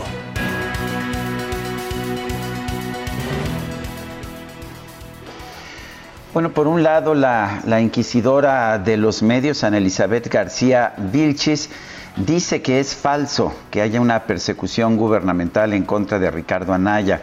Por otra parte, el presidente de la República, Andrés Manuel López Obrador, está lanzando en estos momentos nuevamente una serie de ataques en contra de Ricardo Anaya. Entre las acusaciones que señala es que es queretano como Diego Fernández de Ceballos y que todos formaron parte de una gran mafia que quería aprovecharse mm, del poder.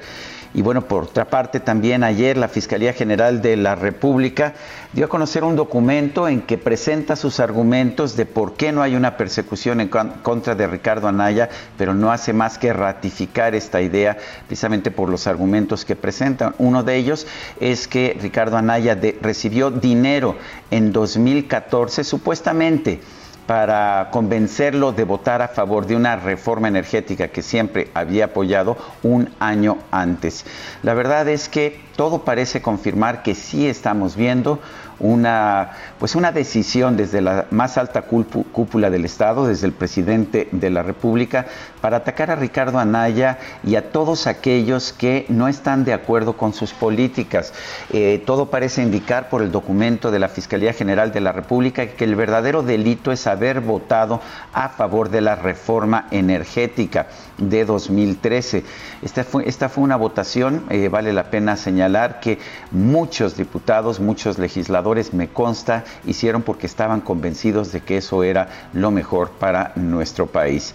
Sí, nos dice la inquisidora de los medios que pues que esto no es cierto, que hay una campaña, que por razones estéticas no habría ni que decir que que hay una persecución en contra de Ricardo Anaya. Quizás la inquisidora de los medios no conoce la diferencia entre estética y ética, pero en fin, son otro tipo de problemas. Lo que sí me preocupa realmente es ver a un Estado como el mexicano, con toda la fuerza que tiene, empeñado en utilizar los instrumentos que deberían ser de justicia para destruir a un enemigo.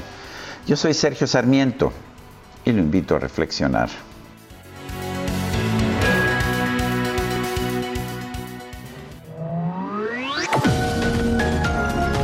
Sergio Sarmiento tu opinión es importante. Escríbele a Twitter en arroba Sergio Sarmiento.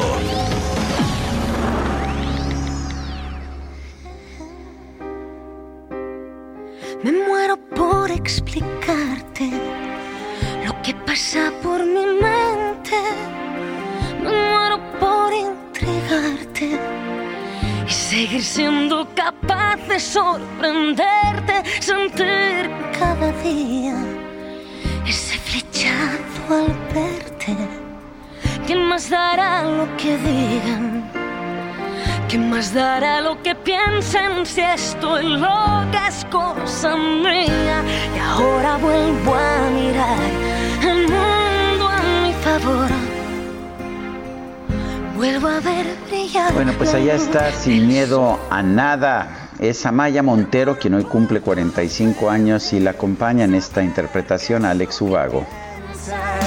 abrir todas tus puertas y vender esas tormentas. Muchas gracias por sus mensajes esta mañana.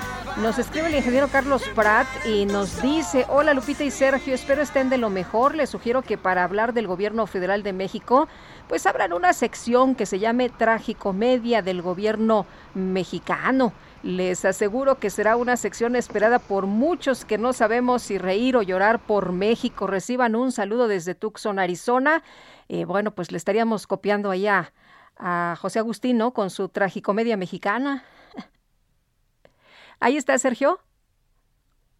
Adelante, se nos fue Sergio. Bueno, lo vamos a recuperar en un momentito más.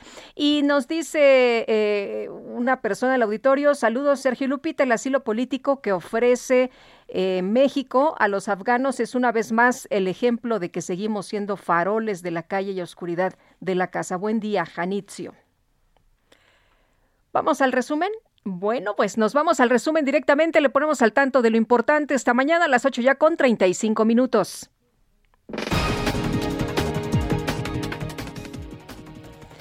Bueno, pues esta mañana en conferencia de prensa el presidente Andrés Manuel López Obrador respaldó la postura de la Secretaría de Relaciones Exteriores sobre el programa Quédate en México.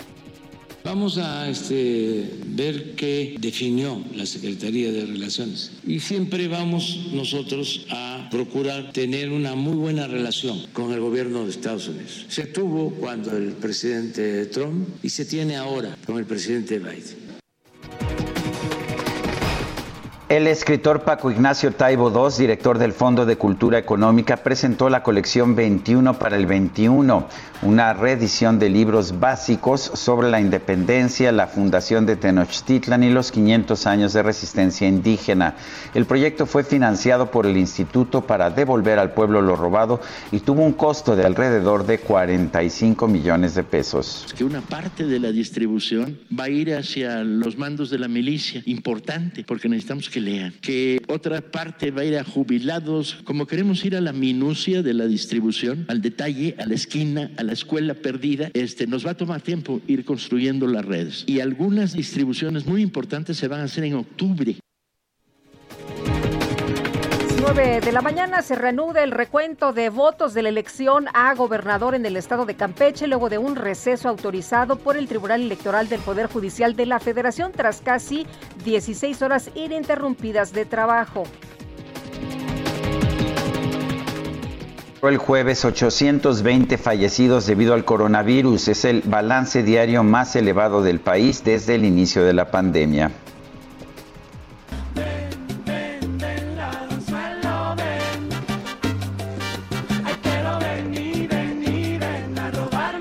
Bueno, pues les platico. Una mujer allá en Connecticut, en los Estados Unidos, recibió una gran sorpresa al notar que un paquete de la empresa Amazon había sido robado de la puerta de su casa. Pero su asombro aumentó cuando identificó que el ladrón había sido un oso. Gracias a las cámaras de seguridad pudo captar que el animal tomó una caja pues con su hocico y caminó por la calle frente a la casa hasta alejarse en las áreas verdes de la vivienda. ¿Qué le parece? Pues fue el oso. Que se desmayó. Ven, ven, ven, ladronzuelo, ven. El Químico Guerra con Sergio Sarmiento y Lupita Juárez.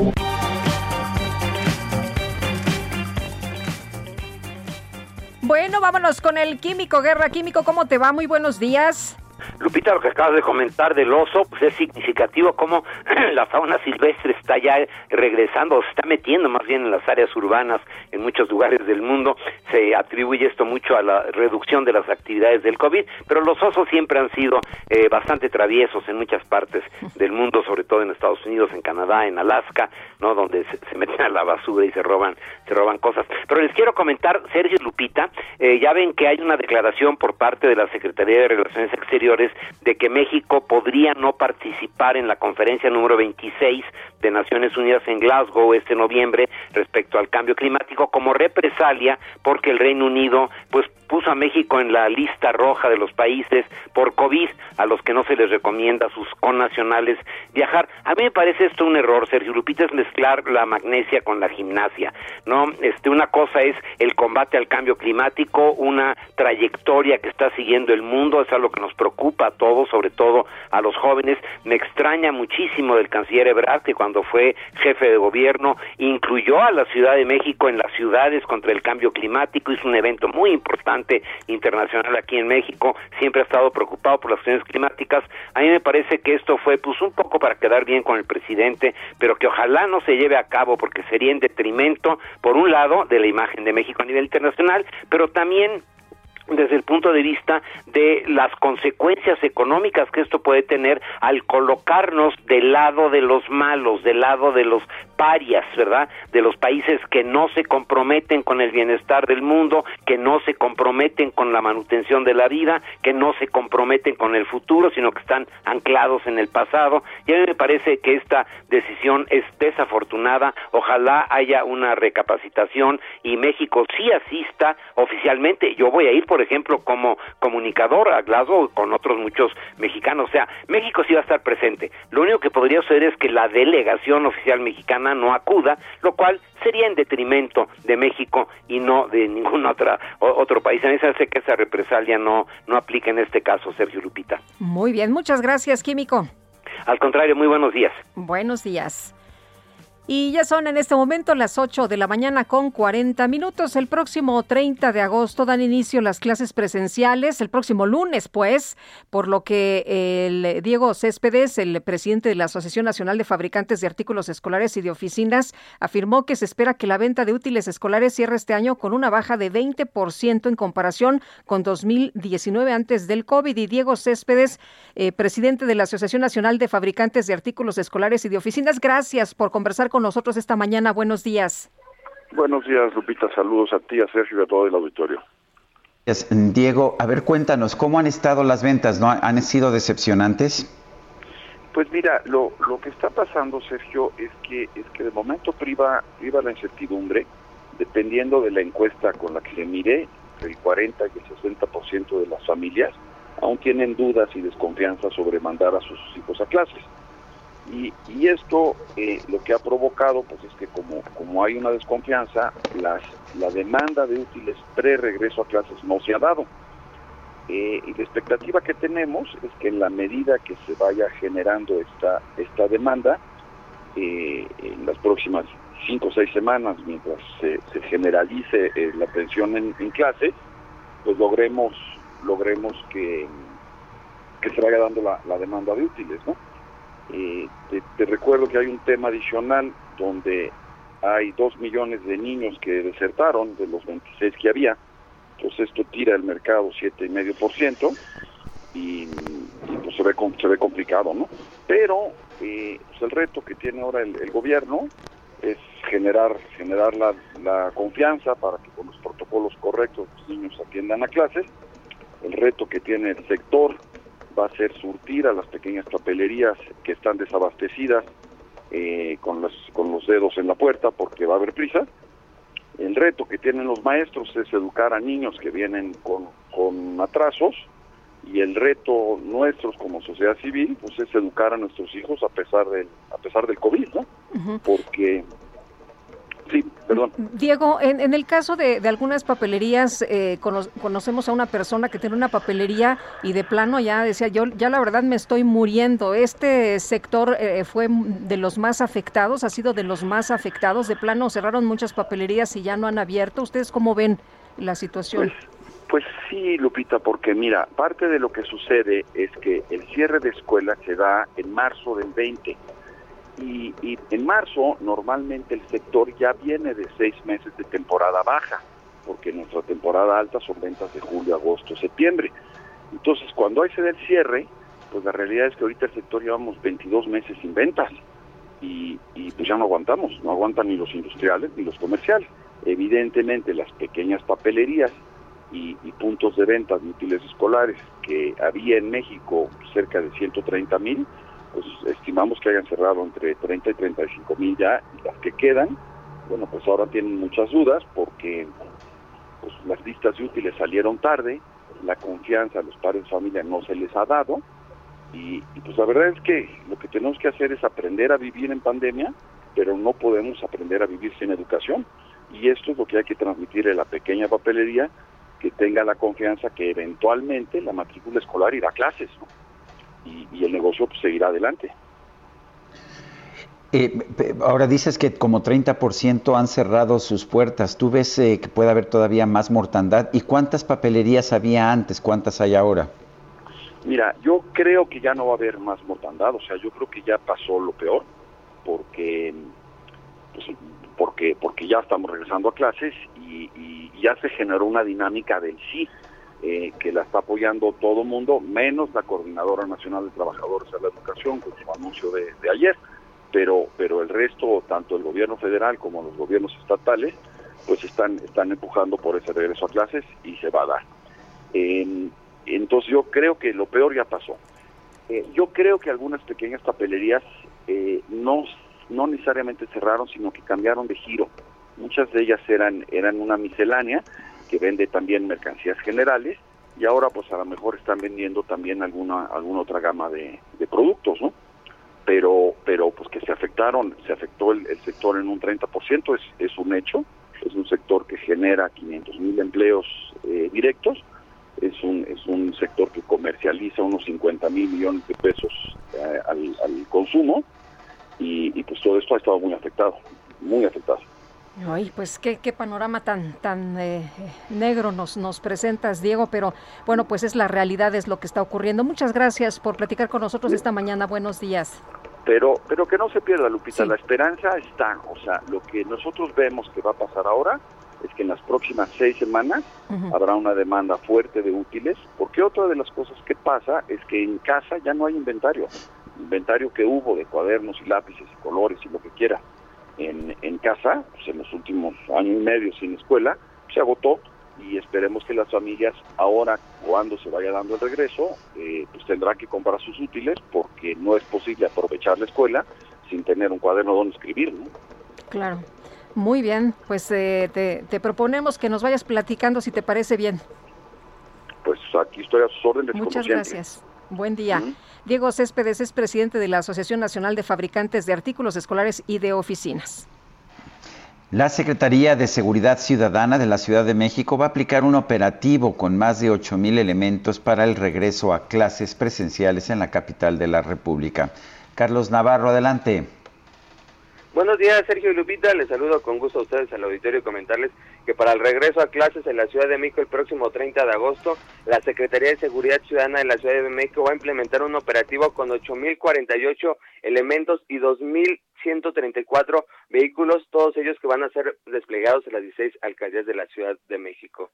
En videoconferencia de prensa, el titular de la dependencia, Omar García Harfush, informó que a partir de las 6 horas de la fecha señalada, la Secretaría implementará este operativo. La finalidad de estas acciones por parte de la Secretaría comentó son garantizar la integridad y las condiciones para un regreso seguro de los alumnos de educación preescolar, primaria y secundaria, así como de sus profesores y los padres de familia. Para el retorno a las aulas en la capital del país están previstos 1.7 millones de alumnos de educación preescolar, primaria y secundaria y de más de 9 mil escuelas públicas y privadas, así como 282.300 integrantes del sistema educativo.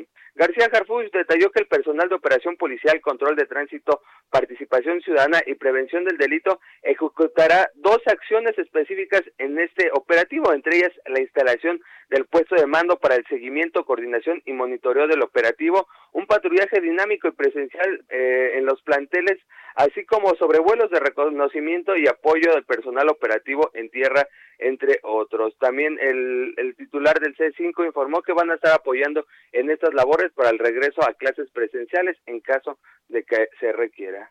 Sergio Lupita, la información que les tengo. Muy bien, pues Carlos Navarro, gracias por este reporte. Bueno, parece que ya se fue Carlos. Y eh, Sergio, pues interesante, ¿no? Eh, se llevan a cabo estos operativos de seguridad con más de ocho mil elementos. Vamos a ver, pues, cuántos eh, chavitos regresan a clases presenciales, cuántas personas sí van a dejar a sus niños que regresen de manera presencial a la escuela. Y vámonos ahora con Jorge Andrés Castañeda, analista político en este espacio. Jorge Andrés, ¿de qué nos platicas esta mañana? Buenos días. Muy buenos días, Lupita. Muy buenos días, Sergio. Un saludo a ustedes a todo el auditorio. ¿De qué nos platicas, Jorge Andrés? Cuéntanos. Pues justamente del tema del regreso a clases. Eh, todos estamos de acuerdo que es fundamental que los niños regresen a clases. Ya te perdieron prácticamente dos años de escuela. Eh, esto va a tener consecuencias gravísimas a largo plazo y cuanto antes hay que hacer que los niños regresen a la escuela. Pero lo que estamos viendo eh, es un regreso pues muy poco planeado. Eh, y sin, digamos, una estrategia clara, sobre todo para condicionar las escuelas, para evitar los riesgos de contagio entre los menores de edad. Eh, viendo los datos presupuestales, eh, el programa que de este gobierno que se llama LEN, la escuela es nuestra, donde desaparecieron el instituto que de, la responsable dentro de la SEP de llevar a cabo la modernización o la inversión física en los planteles escolares, por un sistema en el que dan este, estos recursos directamente a la escuela y a los padres de familia, a los datos del segundo semestre del presente año eh, traían un subejercicio de más del 10%, eh, es decir, no se estaba ni siquiera gastando lo que se había presupuestado, que era menos de lo que se gastaba antes. Eh, yo no sé eh, si durante el año y medio que, que estuvimos todos encerrados, no hicieron un plan para recondicionar las escuelas. Todos sabemos este estos actos de vandalismo terribles que han sucedido eh, en muchísimas escuelas. Pues estuvieron abandonadas las escuelas, ¿no? En realidad eh, eh pues parece que se sorprendieron los maestros ahora que ya van a regresar y todo el mundo dijo, ay no, pues este está re mal, está muy feo, no hay condiciones. Y de por sí ya antes era un problema esto, eh, durante estos dos años ha habido vandalismo, robo, etcétera y en muchísimos casos no están las condiciones sanitarias para volver a clases y pues bueno, quién sabe qué estuvo haciendo la Secretaría de Educación durante el último año y medio en vez de preparar un regreso escalonado, ordenado, eh, planeado para garantizar la seguridad de los niños. Bueno, pues eso es lo que deberían haber estado haciendo, no lo hicieron y pues ahora habrá que empezar a hacerlo la semana que viene, ¿no? Pues sí, los niños van a la escuela el lunes. Eh, la verdad esperemos que no haya tragedia. Eh, pero pues este sí sí deja mucho que desear el plan de regreso a clases. Pues fue así como pues vayan a la escuela porque la gente ya dijo, pero no se ha hecho ningún acondicionamiento en las escuelas. No se ha, eh, no sé, no hay ningún plan para escalonar el regreso, limitar en la medida de lo posible el contacto, etcétera, etcétera. Pues vamos a ver qué pasa la próxima semana. Muy bien, muchas gracias por el reporte. Muy buenos días, Jorge Andrés. Muy buenos días. Hasta luego. Gracias, Jorge Andrés Castañeda. Rápidamente, de último momento, eh, se informa de una explosión a la entrada del aeropuerto de Kabul. Es de último momento, no tenemos más información hasta este momento, pero eso es lo que se está señalando, una explosión en la entrada del aeropuerto mm, de Kabul. Y bueno, pues eh, en otros temas, la Secretaría de Salud reportó, reportó 986 muertes por COVID en México el día de ayer, la cifra más alta para un solo día desde el 2 de marzo. El número de fallecidos ya suma 255.452. Informó que hay 3.271.128 casos confirmados, 21.250 más que ayer. Estimó que del total de contagios registrados, 129.251 son activos, es decir, aquellos que presentaron síntomas en los últimos 14 días y podrían contagiar. Vale la pena señalar también que ayer el INEGI dio a conocer la información sobre pues los, las muertes excedentes, estas muertes eh, eh, por arriba de lo que se podría esperar. De enero a marzo del 2021 se registraron eh, 368.906 defunciones totales en territorio nacional, mucho más que las 202.000 del mismo periodo del 2020. En, eh, este, en el periodo que va desde enero del 2020 a marzo de 2021, el exceso de mortalidad por todas las causas ascendió a 497.476 defunciones y esto pues concuerda con uh, investigaciones como la, las del doctor Arturo Erdeli que decía que había medio millón de muertos por el COVID-19. Son las 8 de la mañana con 54 minutos. Nuestro teléfono para que nos mande mensajes de voz o de texto de WhatsApp 55 20 10 96 47. Repito, 55 20 10 96 47. Regresamos en un momento más. Vuelvo a ver brillar la luz del sol. Me muero por conocerte, saber qué es lo que piensas, abrir todas tus puertas y esas tormentas que nos quieran abatir. Sergio Sarmiento y Lupita Juárez quieren conocer tu opinión, tus comentarios o simplemente envía un saludo para ser más cálida esta mañana. Envía tus mensajes al WhatsApp 5520 109647.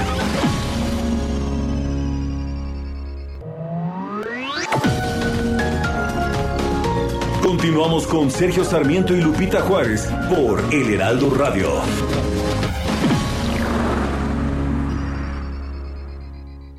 Seguro que todos tenemos un proyecto que por una u otra cosa hemos dejado pendiente, a veces por el tiempo, por los niños, porque luego. Pero si ya te decidiste a dar el primer paso y quieres hacerlo realidad, cuentas con un crédito personal Citibanamex. Desde el principio está genial, porque no te cobran comisión por apertura y además tú escoges el plazo que más te convenga y pagas en mensualidades fijas. ¿Qué esperas? Cumple esa meta con un crédito personal Citibanamex. Pídelo hoy en cualquier sucursal. Consulta requisitos y CAT en Citibanamex mex.com.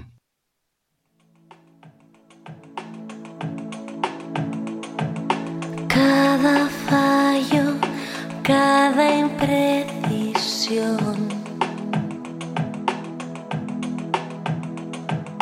cada detalle, todo bajo control. Cada acierto cada aproximación.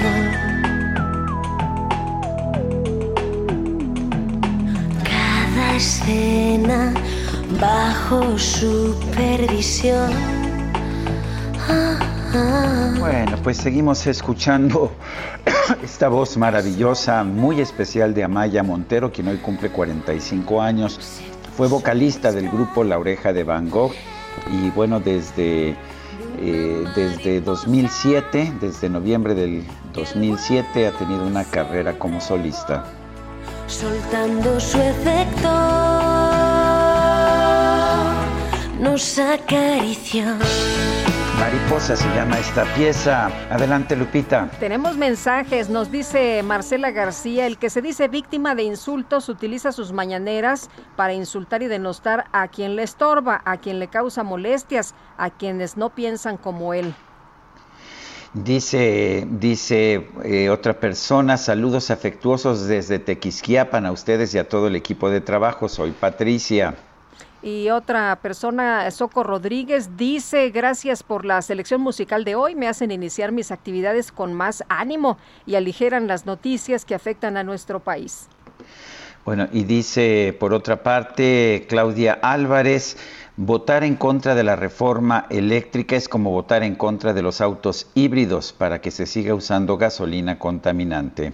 Saludos desde Ciudad del Carmen, es molesto, bueno, dice molestoso eh, que, que, se la pase. Es muy molestoso. Es muy molestoso que se la pase ayudando a cubanos, haitianos y ahora recibiendo afganos. O sea que pues vaya a la zona de desastre de Puebla, la costa Esmeralda de Veracruz, que son connacionales, que necesitan apoyo, pero este señor prefiere ser candil de la calle, es lo que nos comenta Eduardo León. Qué bueno que México pueda apoyar a las naciones cuando así lo requieren, a la gente, Sergio. Por ejemplo, esta situación tan grave por allá en Haití, que se pueda ayudar a personas de otras nacionalidades, pero pues entiendo lo que dice el señor Eduardo León, ¿no? Eh, mucha gente quisiera que las acciones cuando hay desastres en México pues fueran de inmediato y que no se esté pidiendo apoyo, recursos o dinero, sino que pues al igual que lo hace México con otros países, eh, reaccionara de la misma forma.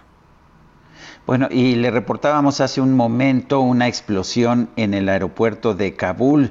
Eh, hay víctimas, pero todavía se desconoce el número. el, que hay víctimas ha sido confirmado por varios testigos.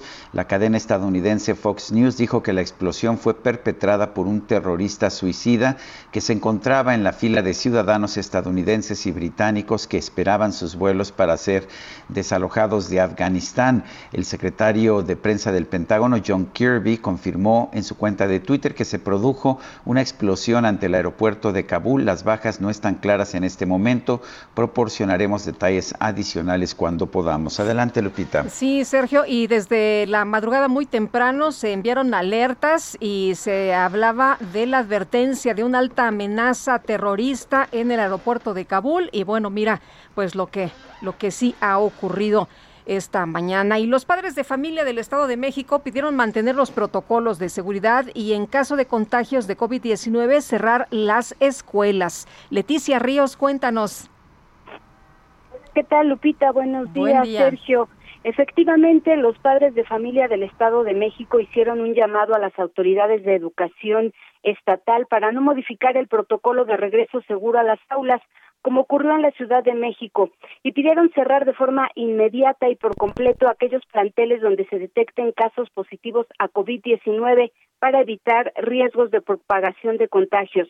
José Luis Romero Castañeda, presidente de la Asociación de Padres de Familia del Edomex, señaló que las autoridades deberán privilegiar la salud de toda la comunidad educativa, no solo de niños, también de maestros y familiares, por lo que no deben modificarse los protocolos para el nuevo ciclo escolar 2021-2022 que inicia el próximo 30 de agosto. Dijo que en cuanto se detecte un caso se deben mantener cerradas las instalaciones educativas por lo menos 15 días. Eh, y destacó que debido a que el nivel de contagios no se ha reducido en el Estado de México, por, eh, menos del 40% de los estudiantes de la entidad regresarán a las aulas de manera presencial el próximo lunes. Dijo que hasta el momento el 80% de las escuelas del Estado ya tienen integrado el Comité de Salud y el resto deberá conformarlo antes del 30 de agosto. Y bueno, recomendó a las familias que tienen hijos con comorbilidades no enviarlos a la escuela de forma presencial para que estén protegidos. Hasta aquí mi reporte. Eh, Daniela, eh, eh, perdón, Leti, perdón, Leti, muchas gracias por la información y bueno, pues estaremos muy atentos y lo que nos dices es, a ver, hay que atender a las personas que tienen comorbilidades, mejor no mandarlas a la escuela. Así es, esa es la recomendación que están haciendo eh, pues la Asociación de Padres de Familia Lupita. Bueno, muchas gracias Leticia. Gracias, buenos días. Igual para ti, muy buenos días. Pues una decisión bastante compleja, Sergio, los padres de familia que pues están ya también eh, pues desesperados, ¿no? Que quieren que los chavos eh, reanuden la escuela, pero también están preocupados por el tema de la salud. Pues sí. Vamos a Nuevo León. El secretario de Salud, Manuel de la O, reveló que el 97% de los pacientes internados por complicaciones derivadas del COVID-19 no estaban vacunados. Daniela García, adelante.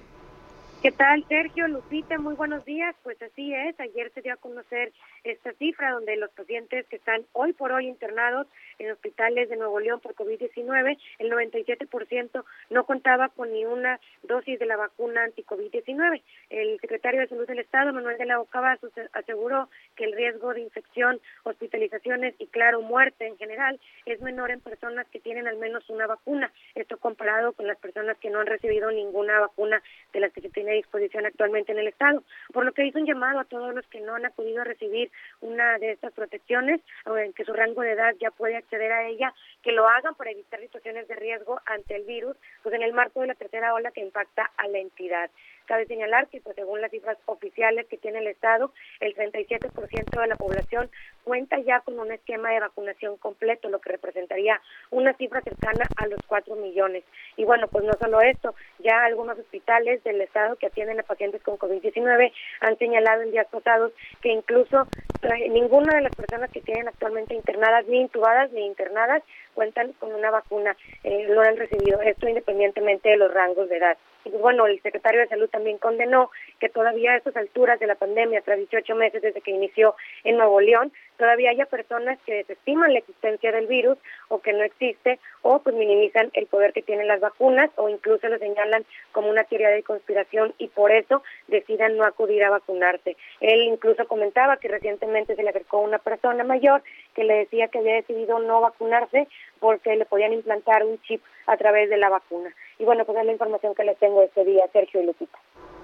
Gracias, Daniela. Muy buenos días. Buenos días, pues qué, qué lástima que sigamos con estos pensamientos, pero bueno, pues hay gente que todavía cree en esas cosas que se han difundido, Sergio, por cadenas, eh, a través de WhatsApp y no sé cuántas cosas más, pero hay gente que dice no me vacuno porque me pueden meter un chip.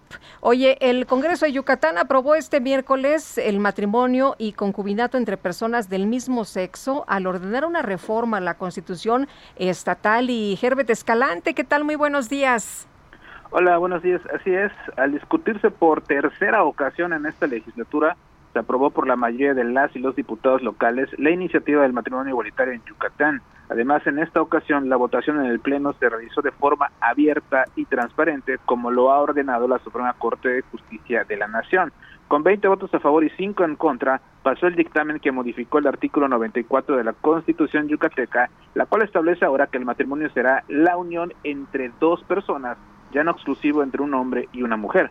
Aunque las ministras y los ministros ordenaron la repetición de la votación del 2019, el Congreso ya había dado trámite a una nueva iniciativa impulsada por las diputadas sin partido Milagros Romero y Silvia López para que se legalice el matrimonio y el concubinato entre parejas del mismo sexo. En tribuna, Romero declaró que la legislatura tuvo la oportunidad de terminar su gestión con la frente en alto y el deber cumplido, además de recapacitar tras el daño que ocasionó la sociedad hace dos años. El de Nueva Alianza, Luis María Aguilar, declaró que nadie será arrojado al infierno por votar a favor del matrimonio igualitario e hizo un llamado a la no polarización. Mientras tanto, la panista Katia Bolio declaró que errar es de humanos y rectificar es de sabios, por lo que pidió a sus compañeros que esta vez sí votaran a favor. Por cierto, el presidente del Congreso, del Congreso, perdón, el priista Felipe Cervera Hernández, destacó que esta legislatura no se acobardó ni pateó la lata sobre este tema y que se encararon todos los asuntos, por más polémicos que fueran. Yucatán se convirtió en el estado número 22 en México, en donde ya se reconocen los matrimonios entre personas del mismo sexo. Esta es la información que tenemos desde Mérida. Muchas gracias, Herbert. Estamos pendientes, un saludo. Buenos días. Bueno, y como le reportamos desde muy temprano en la mañana, una bebé fue robada en el Hospital General de Occidente, allá en Jalisco.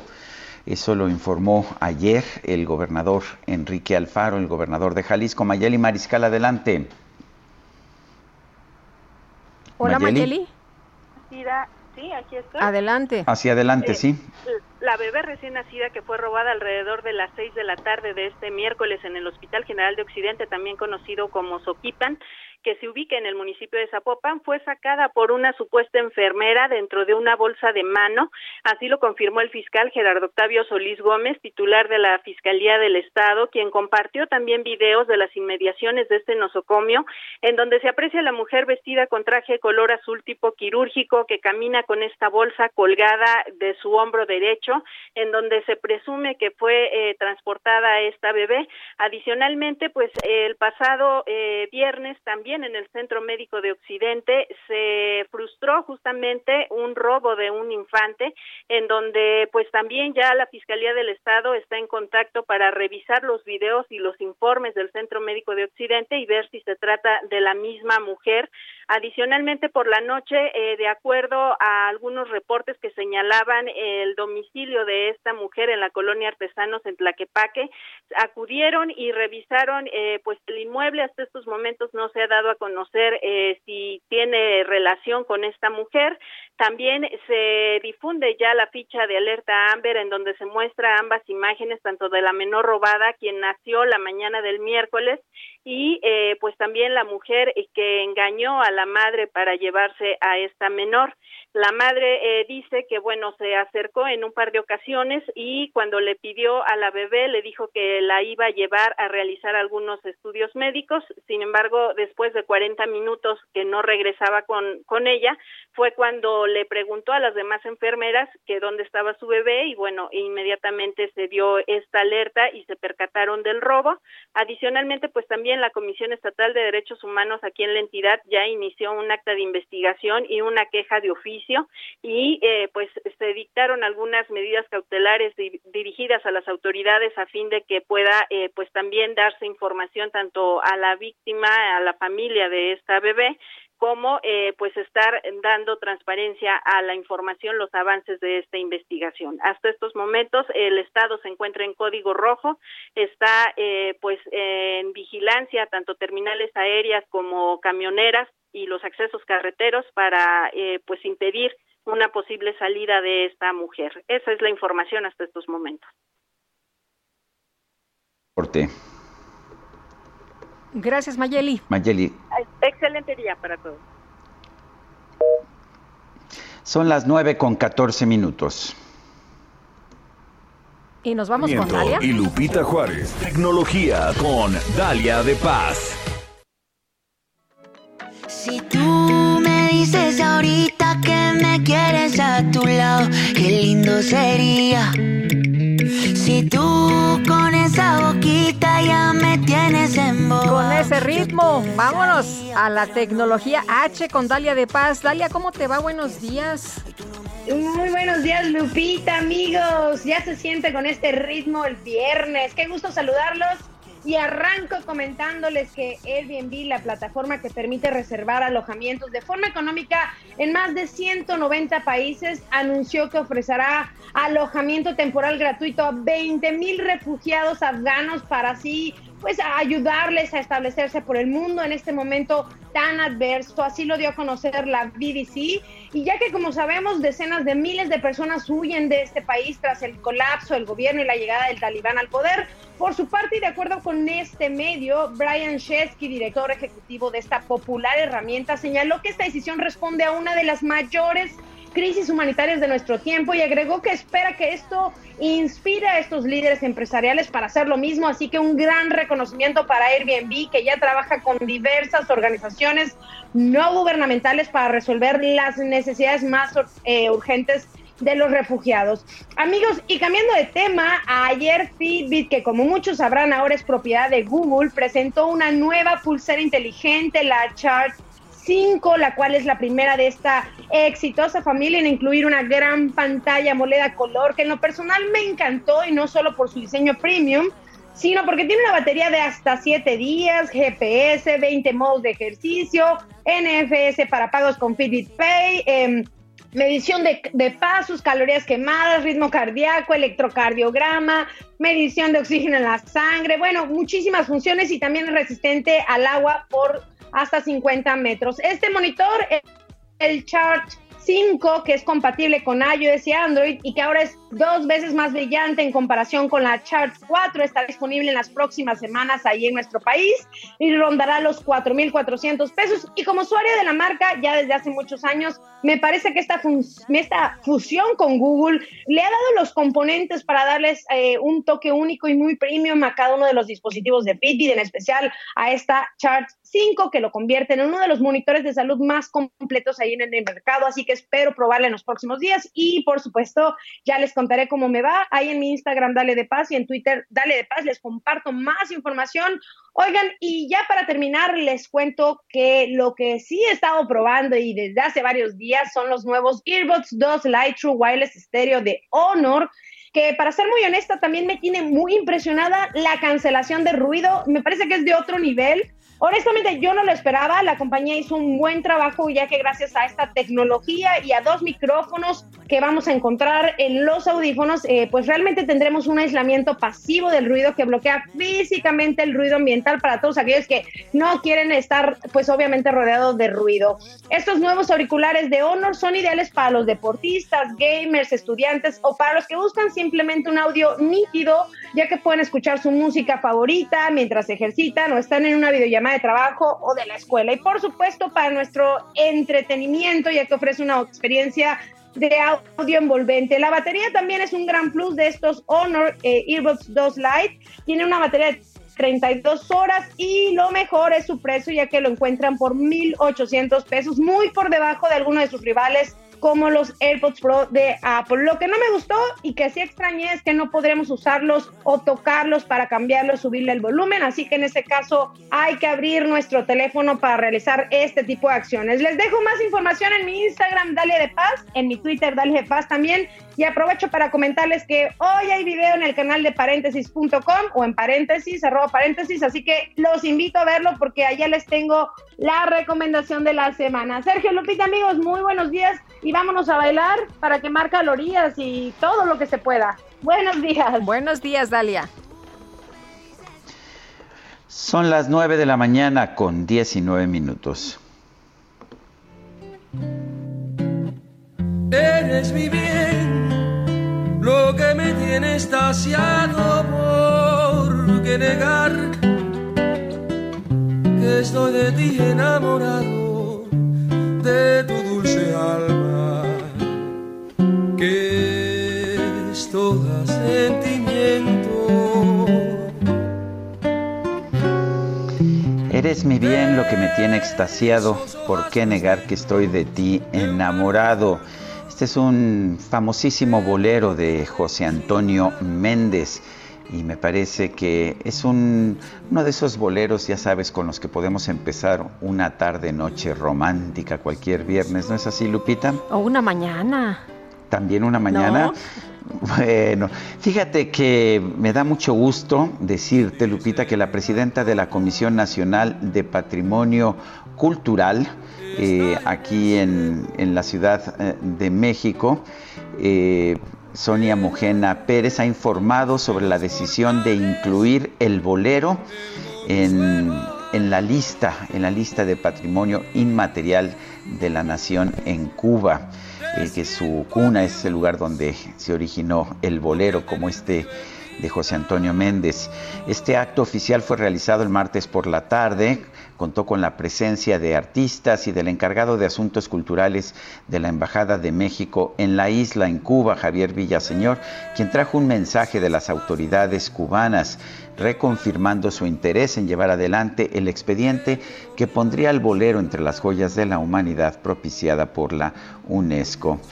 Y bueno, pues la verdad es que eh, el bolero, este género, eh, pues empezó con, canciones en, los, en el siglo XIX, con composiciones como Tristezas de José, de José Sánchez, y bueno, pues de ahí pasó a toda América Latina. En México, en México fue particularmente notable el movimiento del bolero, sobre todo ya recordarás en los años 50 con eh, con los tríos, los famosos tríos mexicanos que seguimos viendo en, bares, en cantinas, en fiestas, eh, tríos como los Panchos o como los Tres Diamantes. Y bueno, y la verdad es que el bolero se mantiene hasta hace poco. Luis Miguel nos ofrecía también eh, álbumes de boleros, Armando Manzanero también, un gran escritor de boleros, Benny Moré, Elena Burke, bueno, tantos de verdad. De manera que pues si te parece, Lupita, escuchemos y festejemos el bolero. Me parece muy bien y bueno, pues incluido como patrimonio mm, inmaterial, patrimonio inmaterial de la nación allá en Cuba. Bueno, y Qué bonita. Ahí está la versión. Estamos escuchando primero la versión de Pablo Milanés que es una versión pues muy atípica. Pablo Milanés es un cantautor más bien contemporáneo. Esta debe ser la de los diamantes, los tres diamantes. Sí, efectivamente. sí, y gracias a nuestro equipo de producción por regalarme esta versión clásica de este bolero, La Gloria eres tú. eres un encanto, eres mi ilusión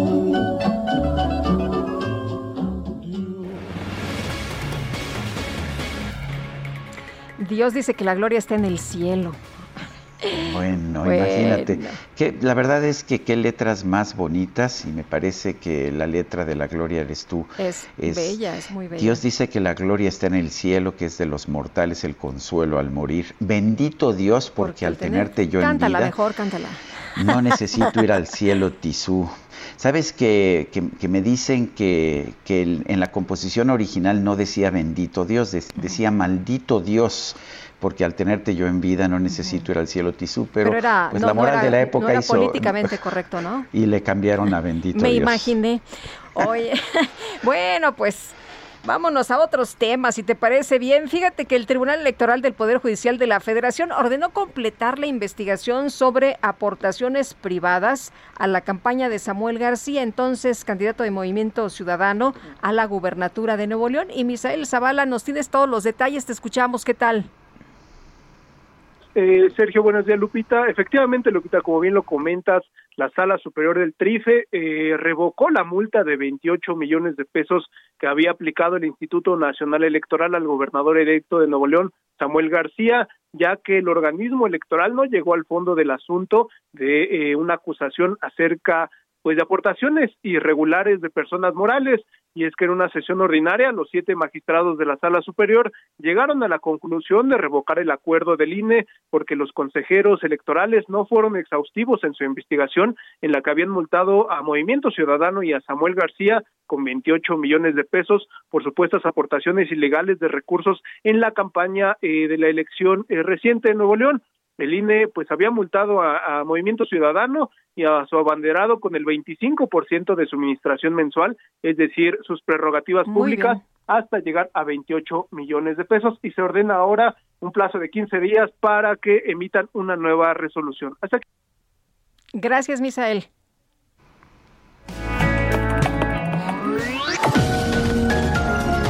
Sergio Sarmiento y Lupita Juárez quieren conocer tu opinión, tus comentarios o simplemente envía un saludo para ser más cálida esta mañana. Envía tus mensajes al WhatsApp 5520 109647.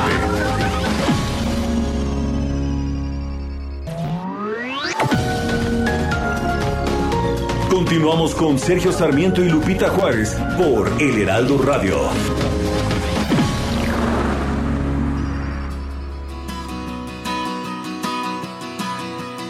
Igual que el mosquito más tonto de la manada. Yo sigo tu luz aunque me lleve a morir. Te sigo como le siguen los puntos finales. A todas las frases suicidas que buscan su fin. Igual que el poeta que decide trabajar en un banco ¿Sería posible que yo en el peor de los casos le hiciera una llave de judo a mi pobre corazón? Haciendo que firme llorando esta declaración. Me callo porque es más cómodo engañarse.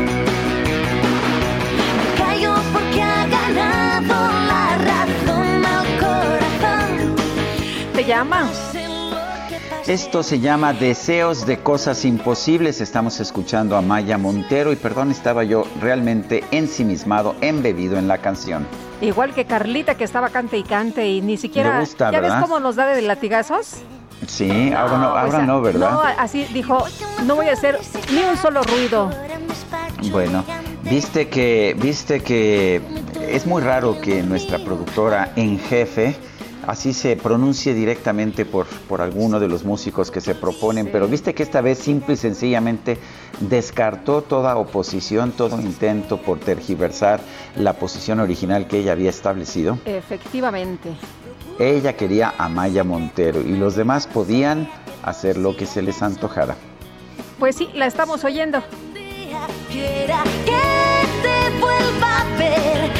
Vamos a las llamadas del público. Sé que hoy no va a haber latigazos ni tablazos. no, pues está muy contenta la productora. ¿Tú qué crees?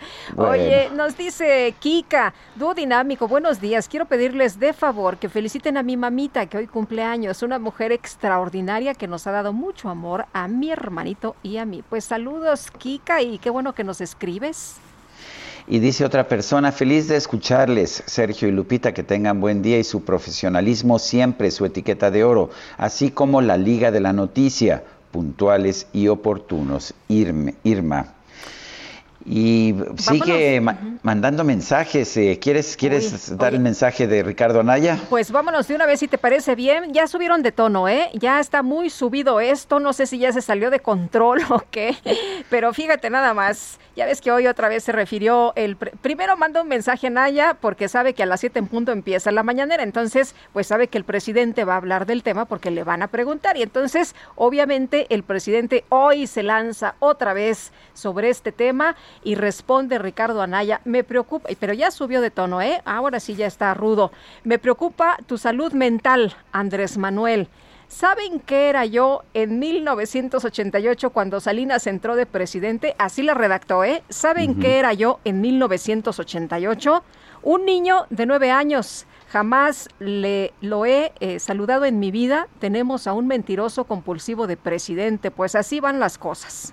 Bueno, y es que el presidente eh, hoy al dedicarle una parte nuevamente muy importante de su mañanera a responderle a Ricardo Anaya, dijo pues que es parte de una mafia que empezó con el fraude electoral de 1988. ¿No, no es el que realizó Manuel Bartlett que está en su gobierno? Sí. Sí, ¿verdad? bueno, pues no mencionó a Bartlett, pero sí. Federal pero sí dijo que, era el que ahí em, empezó Carlos Salinas de Gortari y que después entró Diego Fernández de Ceballos, quien a propósito era queretano, igual que Ricardo Anaya, con eso pues ya sabes, se, se comprueba la culpabilidad por asociación.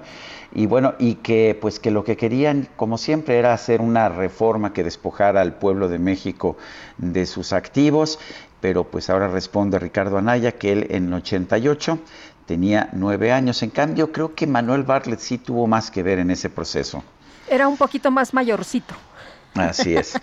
Bueno. bueno, pues vámonos, pero esto ya subió, subió de tono. Sí, sí, ya es, ya es una cosa interesante. Hay quien dice que quizás el presidente de la República, queriendo o no queriendo, está subiendo la relevancia de, Ricardo Anaya. Hay quien dice está, está tratando de convertirlo en el candidato de la oposición para que sea más fácil derrotar a la oposición en el 2024. Esa explicación la he escuchado ya varias veces desde el lunes.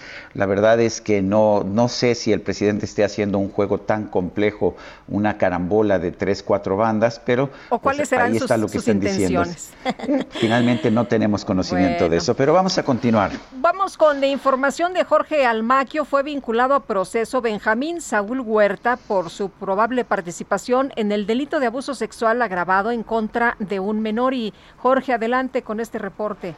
Gracias, Lupita. Sergio, amigos. En audiencia inicial, el representante social de la Fiscalía de Investigación de Delitos Sexuales llevó a cabo la imputación oficial por este delito de abuso sexual agravado. Es el segundo caso el que se le presenta al exdiputado federal de Morena, Saúl Huerta, y el juzgador capitalino calificó como legal el cumplimiento de la orden de aprehensión en su contra hecha por elementos de la Policía de Investigación en el interior del reclusorio Baronil Oriente. El impartidor de justicia le impuso la medida cautelar de prisión preventiva justificada y fijó el plazo de dos meses y 25 días para el cierre de la investigación complementaria reiteramos, es la segunda vinculación a proceso que recibe el ex legislador federal, luego de que el pasado jueves le iniciaron proceso por violación agravada y se determinó precisamente la medida cautelar de prisión preventiva oficiosa, después de que ese mismo día se entregó ante las autoridades de la Fiscalía General de Justicia de la capital del país. Sergio Lupita, amigos, el reporte que les tengo. Bueno, son las 9 de la mañana con 36 minutos.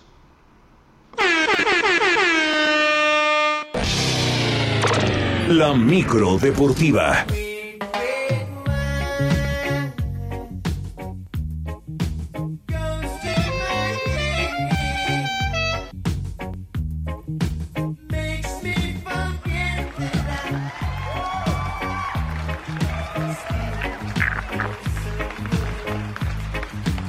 Qué buena música la de la micro deportiva, ¿eh?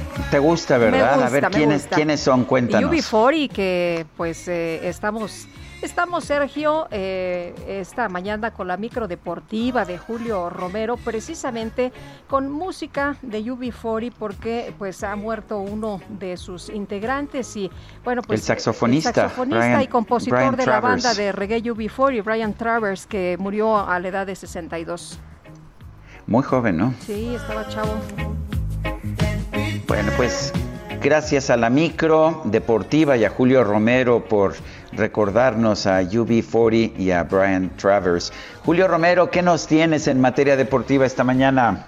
¿Cómo están, Sergio, Lupita, amigos del auditorio? Qué placer saludarles. Ahora sí que ya, ya párenle, ¿no? Sí, hombre. ya la verdad es que llevamos, llevamos una semanita bastante, bastante intensa. Pero bueno, ni hablar, así es, así es este asunto. Vámonos con la información, el de la Liga MS, la Liga MLS derrotó en penaltis a la Liga MX en el juego de las estrellas entre ambas instituciones y que se jugó ayer por la noche ayer en Los Ángeles, California. El espectáculo que se presentó por primera ocasión terminó empatado un gol en los 90 minutos reglamentarios después de las anotaciones de Jonathan Rodríguez, este jugador de Cruz Azul por la Liga MX y David Murillo por los locales. Después el juego no presentó tiempos extras directamente a los penaltis y ahí fallaron por México, por la Liga MX, Rogelio Funes Mori, Eric Liga, Eric Liga y Diego Reyes, así se escribió la historia un juego entretenido en algunos momentos, ya después a cuidarse porque hay que regresar a sus respectivas ligas. Y en medio de la crisis que viven, Jesús Ramírez presentó su renuncia con carácter de irrevocable a la presidencia deportiva de los Pumas de la universidad. A través de un comunicado, la organización universitaria afirmó que el escrito fue dirigido a Leopoldo Silva, quien es el presidente del patronato, y Enrique Graue, rector de la UNAM. En los próximos días se podría dar a conocer al sustituto, pero la verdad es que los Pumas son un desastre, un verdadero desastre en todos sus departamentos y pues el deportivo no es la excepción. Y mientras todo esto sucede, los equipos alistan la fecha 7 del torneo local. En uno de los duelos que más llama la atención, el Necaxa estará enfrentando a las Chivas este sábado. El rebaño se juega la vida después de su mal inicio y Necaxa buscará su cuarto triunfo consecutivo, señaló el lateral Alonso Escobosa, quien en esta campaña llegó al conjunto de Aguascalientes.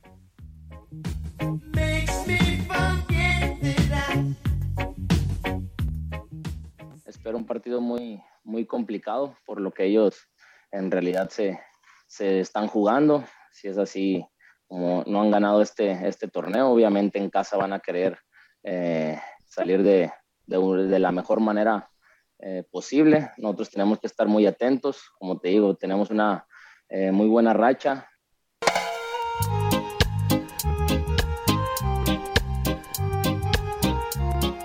Luce, luce interesante este duelo entre Necaxa y Chivas. Y la FIFA dio a conocer que México solamente será sancionado con un juego a puerta cerrada después del grito de los aficionados al portero rival y que se escuchó en el pasado preolímpico. La FIFA en primera instancia había anunciado dos juegos de castigo, pero a final de cuentas solamente quedó en uno y se estará pagando el próximo 2 de septiembre en el Estadio Azteca contra Jamaica al arrancar las eliminatorias de la CONCACAF rumbo a Qatar 2022. Pues así las cosas la FIFA le ha perdonado un juego a la Femixud y a la selección. En otras cosas, los Diablos Rojos del México arrancaron de manera formal su preparación para lo que será el inicio de la gran final de la zona sur en los playoffs en el béisbol de la Liga Mexicana. El manager Miguel Ojeda ya podrá contar con uno de sus pitchers estelares para esta serie, como Edgar Torres, quien está de regreso después de una lesión.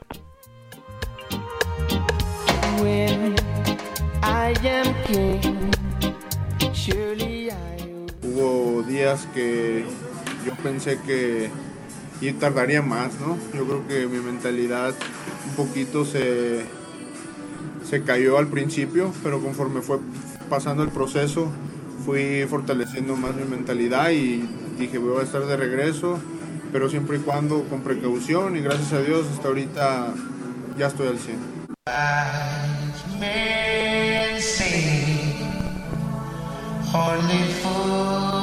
A partir de este viernes a las 7 de la noche en el Estadio Alfredo Harp, los Leones de Yucatán y los Diablos Rojos, mientras que en la zona norte la final será entre los Mariachis de Guadalajara y el conjunto de los Toros de Tijuana. Ya solamente quedan cuatro, cuatro equipos con vida en esta campaña en el béisbol de la Liga Mexicana.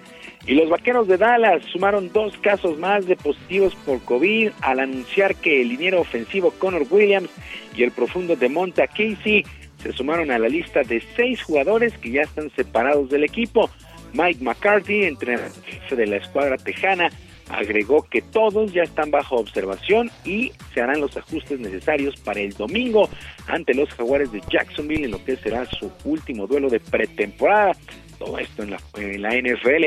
Mientras el primer juego de temporada regular será el 9 de septiembre. Ellos saben la campaña ante los campeones bucaneros de Tampa Bay. Afortunadamente ya ya tenemos actividad de la NFL.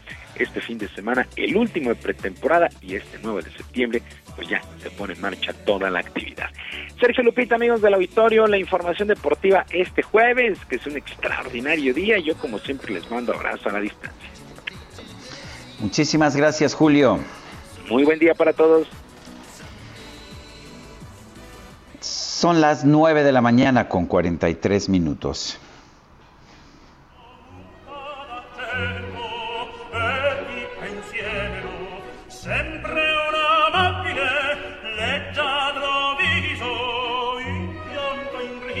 Sergio, estamos muy contentos esta mañana porque vamos a platicar con Javier Camarena, el gran, el gran y reconocido tenor. Javier, ¿cómo estás? Qué gusto saludarte. Buenos días. Igualmente, qué gusto estar nuevamente con ustedes, saludarles, saludar a todo el auditorio del Heraldo Radio muchísimas gracias como siempre por este espacio y esta posibilidad de, de echarnos una buena platicada. Bueno, Javier, te vas a presentar en tierras mexicanas. Cuéntanos cuándo, dónde, cómo, dónde llegamos. Platícanos un poco. Sí, vamos a hacer una, una gira, obviamente, pues con, con, esta, este motivo de celebración de los 200 años de la consumación de nuestra independencia. Eh, y de manera más personal, pues también estaremos celebrando 10 años de colaboración con el maestro Ángel Rodríguez.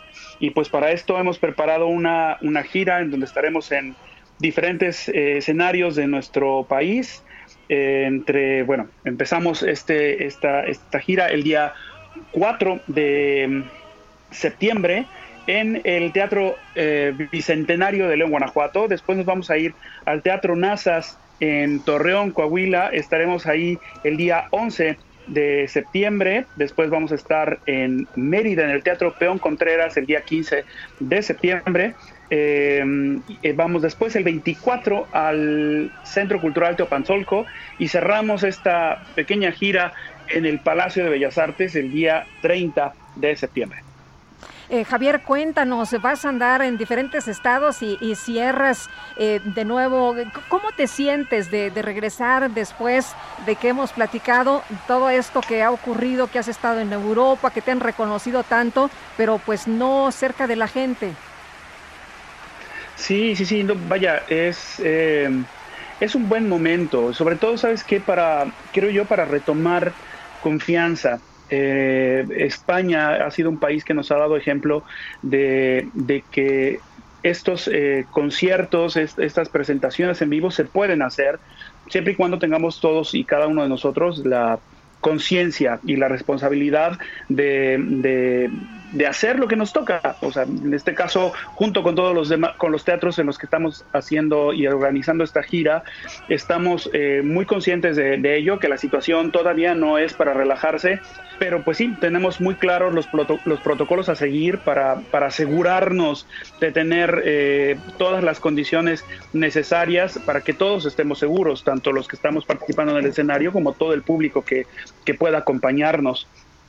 Entonces, eh, sí, es, es, es, un, es un buen momento, es un buen momento para, para, para, pues, para cantarle a nuestro México, eh, bueno, de mi parte, cantarle a mi México, que, que tanto extraño y, y, y, pues bueno, estar este, presente después de, pues ya un año y, un poquito más de año y medio, que pues, fueron las últimas presentaciones en Bellas Artes con la hija del regimiento, pues ahora volver con esta gira eh, en un formato más íntimo, que es el recital, eh, con mi queridísimo Ángel Rodríguez, gran maestro, gran pianista, eh, con un programa de ópera, zarzuela, canción mexicana, latinoamericana, que seguramente será del agrado de toda la gente que, que nos acompaña. Muy bien, pues uh, un, un, repertorio variado es lo que vas a ofrecer. Me da muchísimo gusto. Entonces en Teopanzolco también, en Cuernavaca, en Bellas Artes y en otros lugares del país. Así es, en Mérida, en Torreón y en León, Guanajuato. Por ahí nos estaremos viendo. Gracias, Javier. Gracias, Javier. Muy buenos días.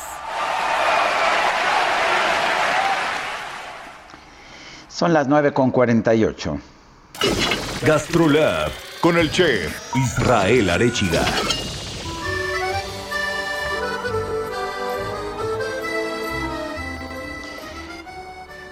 Bueno, pues Israel Arechiga, ¿qué nos tienes esta mañana? Muy buenos días, querido Sergio Lupita, a todos nuestros amigos del auditorio. Qué gusto saludarlos. Pues ya es jueves y antes de platicarles qué es lo que vamos a estar hablando este fin de semana en Gastrolab Radio, les voy a platicar de uno de los grandes arbustos, de las grandes plantas que nos ha dado el sudeste mexicano y es particularmente la chaya. Este arbusto de origen maya que, tiene su origen entre Tabasco y Yucatán y que nada más y nada menos en 1979 fue considerado por la FAO y la NASA como uno de los mejores tres alimentos de origen vegetal. Es prácticamente una espinaca cuando hablamos al momento de cocinarla, pero tiene mucha diferencia eh, en este caso el arbusto de la chaya. Uno de los datos curiosos es que se cree que cuando uno corta las hojas de la chaya, tiene que platicarle a la planta o se tiene que hacer un rezo, si no, le va a dar urticaria y entonces van a salir una especie de espinitas y va, y, va a generar un daño en las manos. Pero esto realmente se debe a que la planta, cuando está cruda, tiene un compuesto muy parecido al cianuro y, y por eso es importante o es mejor siempre cocinarla. No pasa nada si se consume cruda, pero se tiene que consumir en pocas cantidades. De hecho, lo más común es encontrarla mezclada con limón o piña en aguas. ¿Quién no, no ha tomado una gran agua de chaya, que realmente es muy refrescante, es deliciosa? Pero bueno, posteriormente se empiezan a generar muchas recetas con ella. Sobre todo hay un tamal en particular que se hace con, con, con maíz y con hojas de calabaza y con semillas de calabaza. Y ese tamal de chaya es de verdad una delicia. Es un árbol que, como lo decía, es muy respetado por sus, por sus raíces mayas y siempre, siempre, siempre hay que recordar que cuando se consuma la chaya hay que cocinarla bien, sobre todo si son grandes cantidades, ¿no? Es una planta rica en hierro, en potasio, en vitamina A, vitamina C, tiene mucho más hierro y vitamina C que las espinacas, que las espinacas o las acelgas, por ejemplo, y vamos a tener que las propiedades son superiores incluso al amaranto, a las lechugas o a las coles. Así que bueno, pues la chaya es una gran aliada, es una planta ancestral y que a veces no volteamos a ver. Incluso lo más, lo más curioso es que normalmente no se encuentra en los mercados. Lo común es encontrarlo en los patios de las casas y de ahí cortarlo.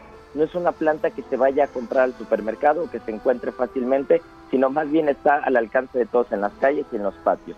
Y por último les voy a platicar que justo el sábado y domingo en Gastrolab Radio vamos a platicar eh, de una propuesta que tiene un chef español llamado Shanti Elías, que es muy, muy importante y muy particular, ya que se llama Los niños se comen el futuro e incluso ganó una beca y ganó un premio por el Basque Culinary debido a que ya llegó a 15 mil niños este programa solo en España y pretende que se extienda por todo el mundo y tiene una base que, que nos platica que todo parte desde la educación para lograr una buena alimentación y así es como se ha educado más de 15 mil niños desde pequeños para que sepan cómo es una dieta balanceada y para que desde chicos se vayan educando con los buenos productos, la buena materia prima qué es lo que se tiene que comer para tener una alimentación balanceada y posteriormente evitemos problemas de salud pública más adelante. Así que bueno, pues estará muy bueno el programa, como todos los jueves les mando un fuerte abrazo y nos escuchamos la siguiente semana.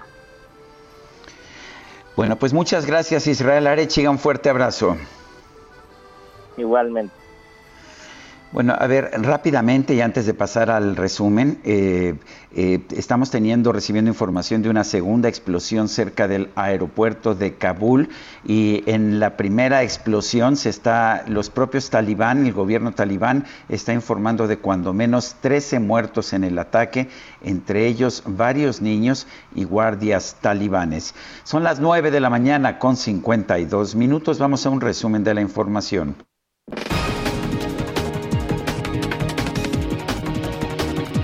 Esta mañana Elizabeth García Vilchis señaló en el quién es quién en las mentiras de la semana que algunos medios políticos y periodistas difundieron información que ella denominó falsa sobre el Fondo de Desastres Naturales a raíz de las afectaciones desatadas por el huracán Grace, asegurar, en la que se aseguró que desde su desaparición no se atiende a las personas afectadas por desastres naturales. A raíz de las afectaciones provocadas por el huracán Grace, muchos medios de comunicación, comunicadores y políticos en las redes sociales lanzaron una campaña para señalar que el gobierno, por desaparecer el Fonden, no atiende a los afectados de deslaves, inundaciones y otros desastres. Pero nadie habla de la corrupción que permitía ese fideicomiso.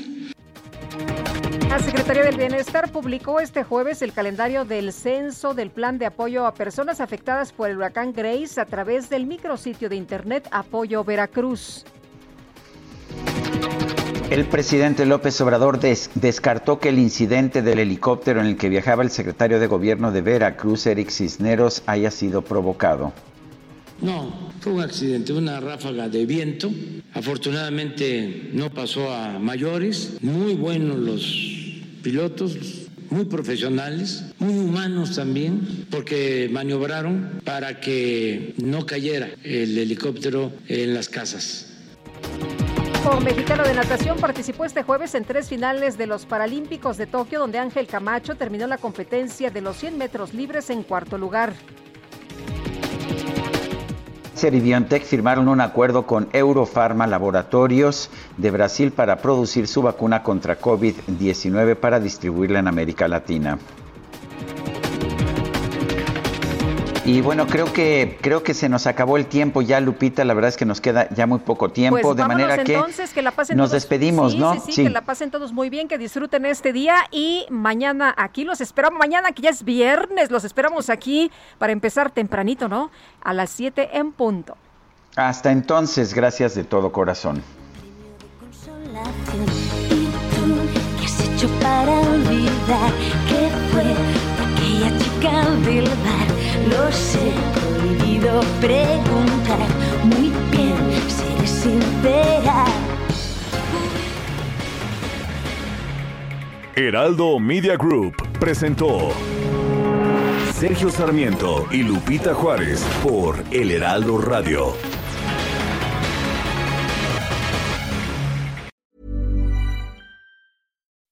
When you make decisions for your company, you look for the no-brainers. If you have a lot of mailing to do, stamps.com is the ultimate no brainer. Use the stamps.com mobile app to mail everything you need to keep your business running with up to 89% off USPS and UPS. Make the same no brainer decision as over 1 million other businesses with stamps.com. Use code PROGRAM for a special offer. That's stamps.com code PROGRAM.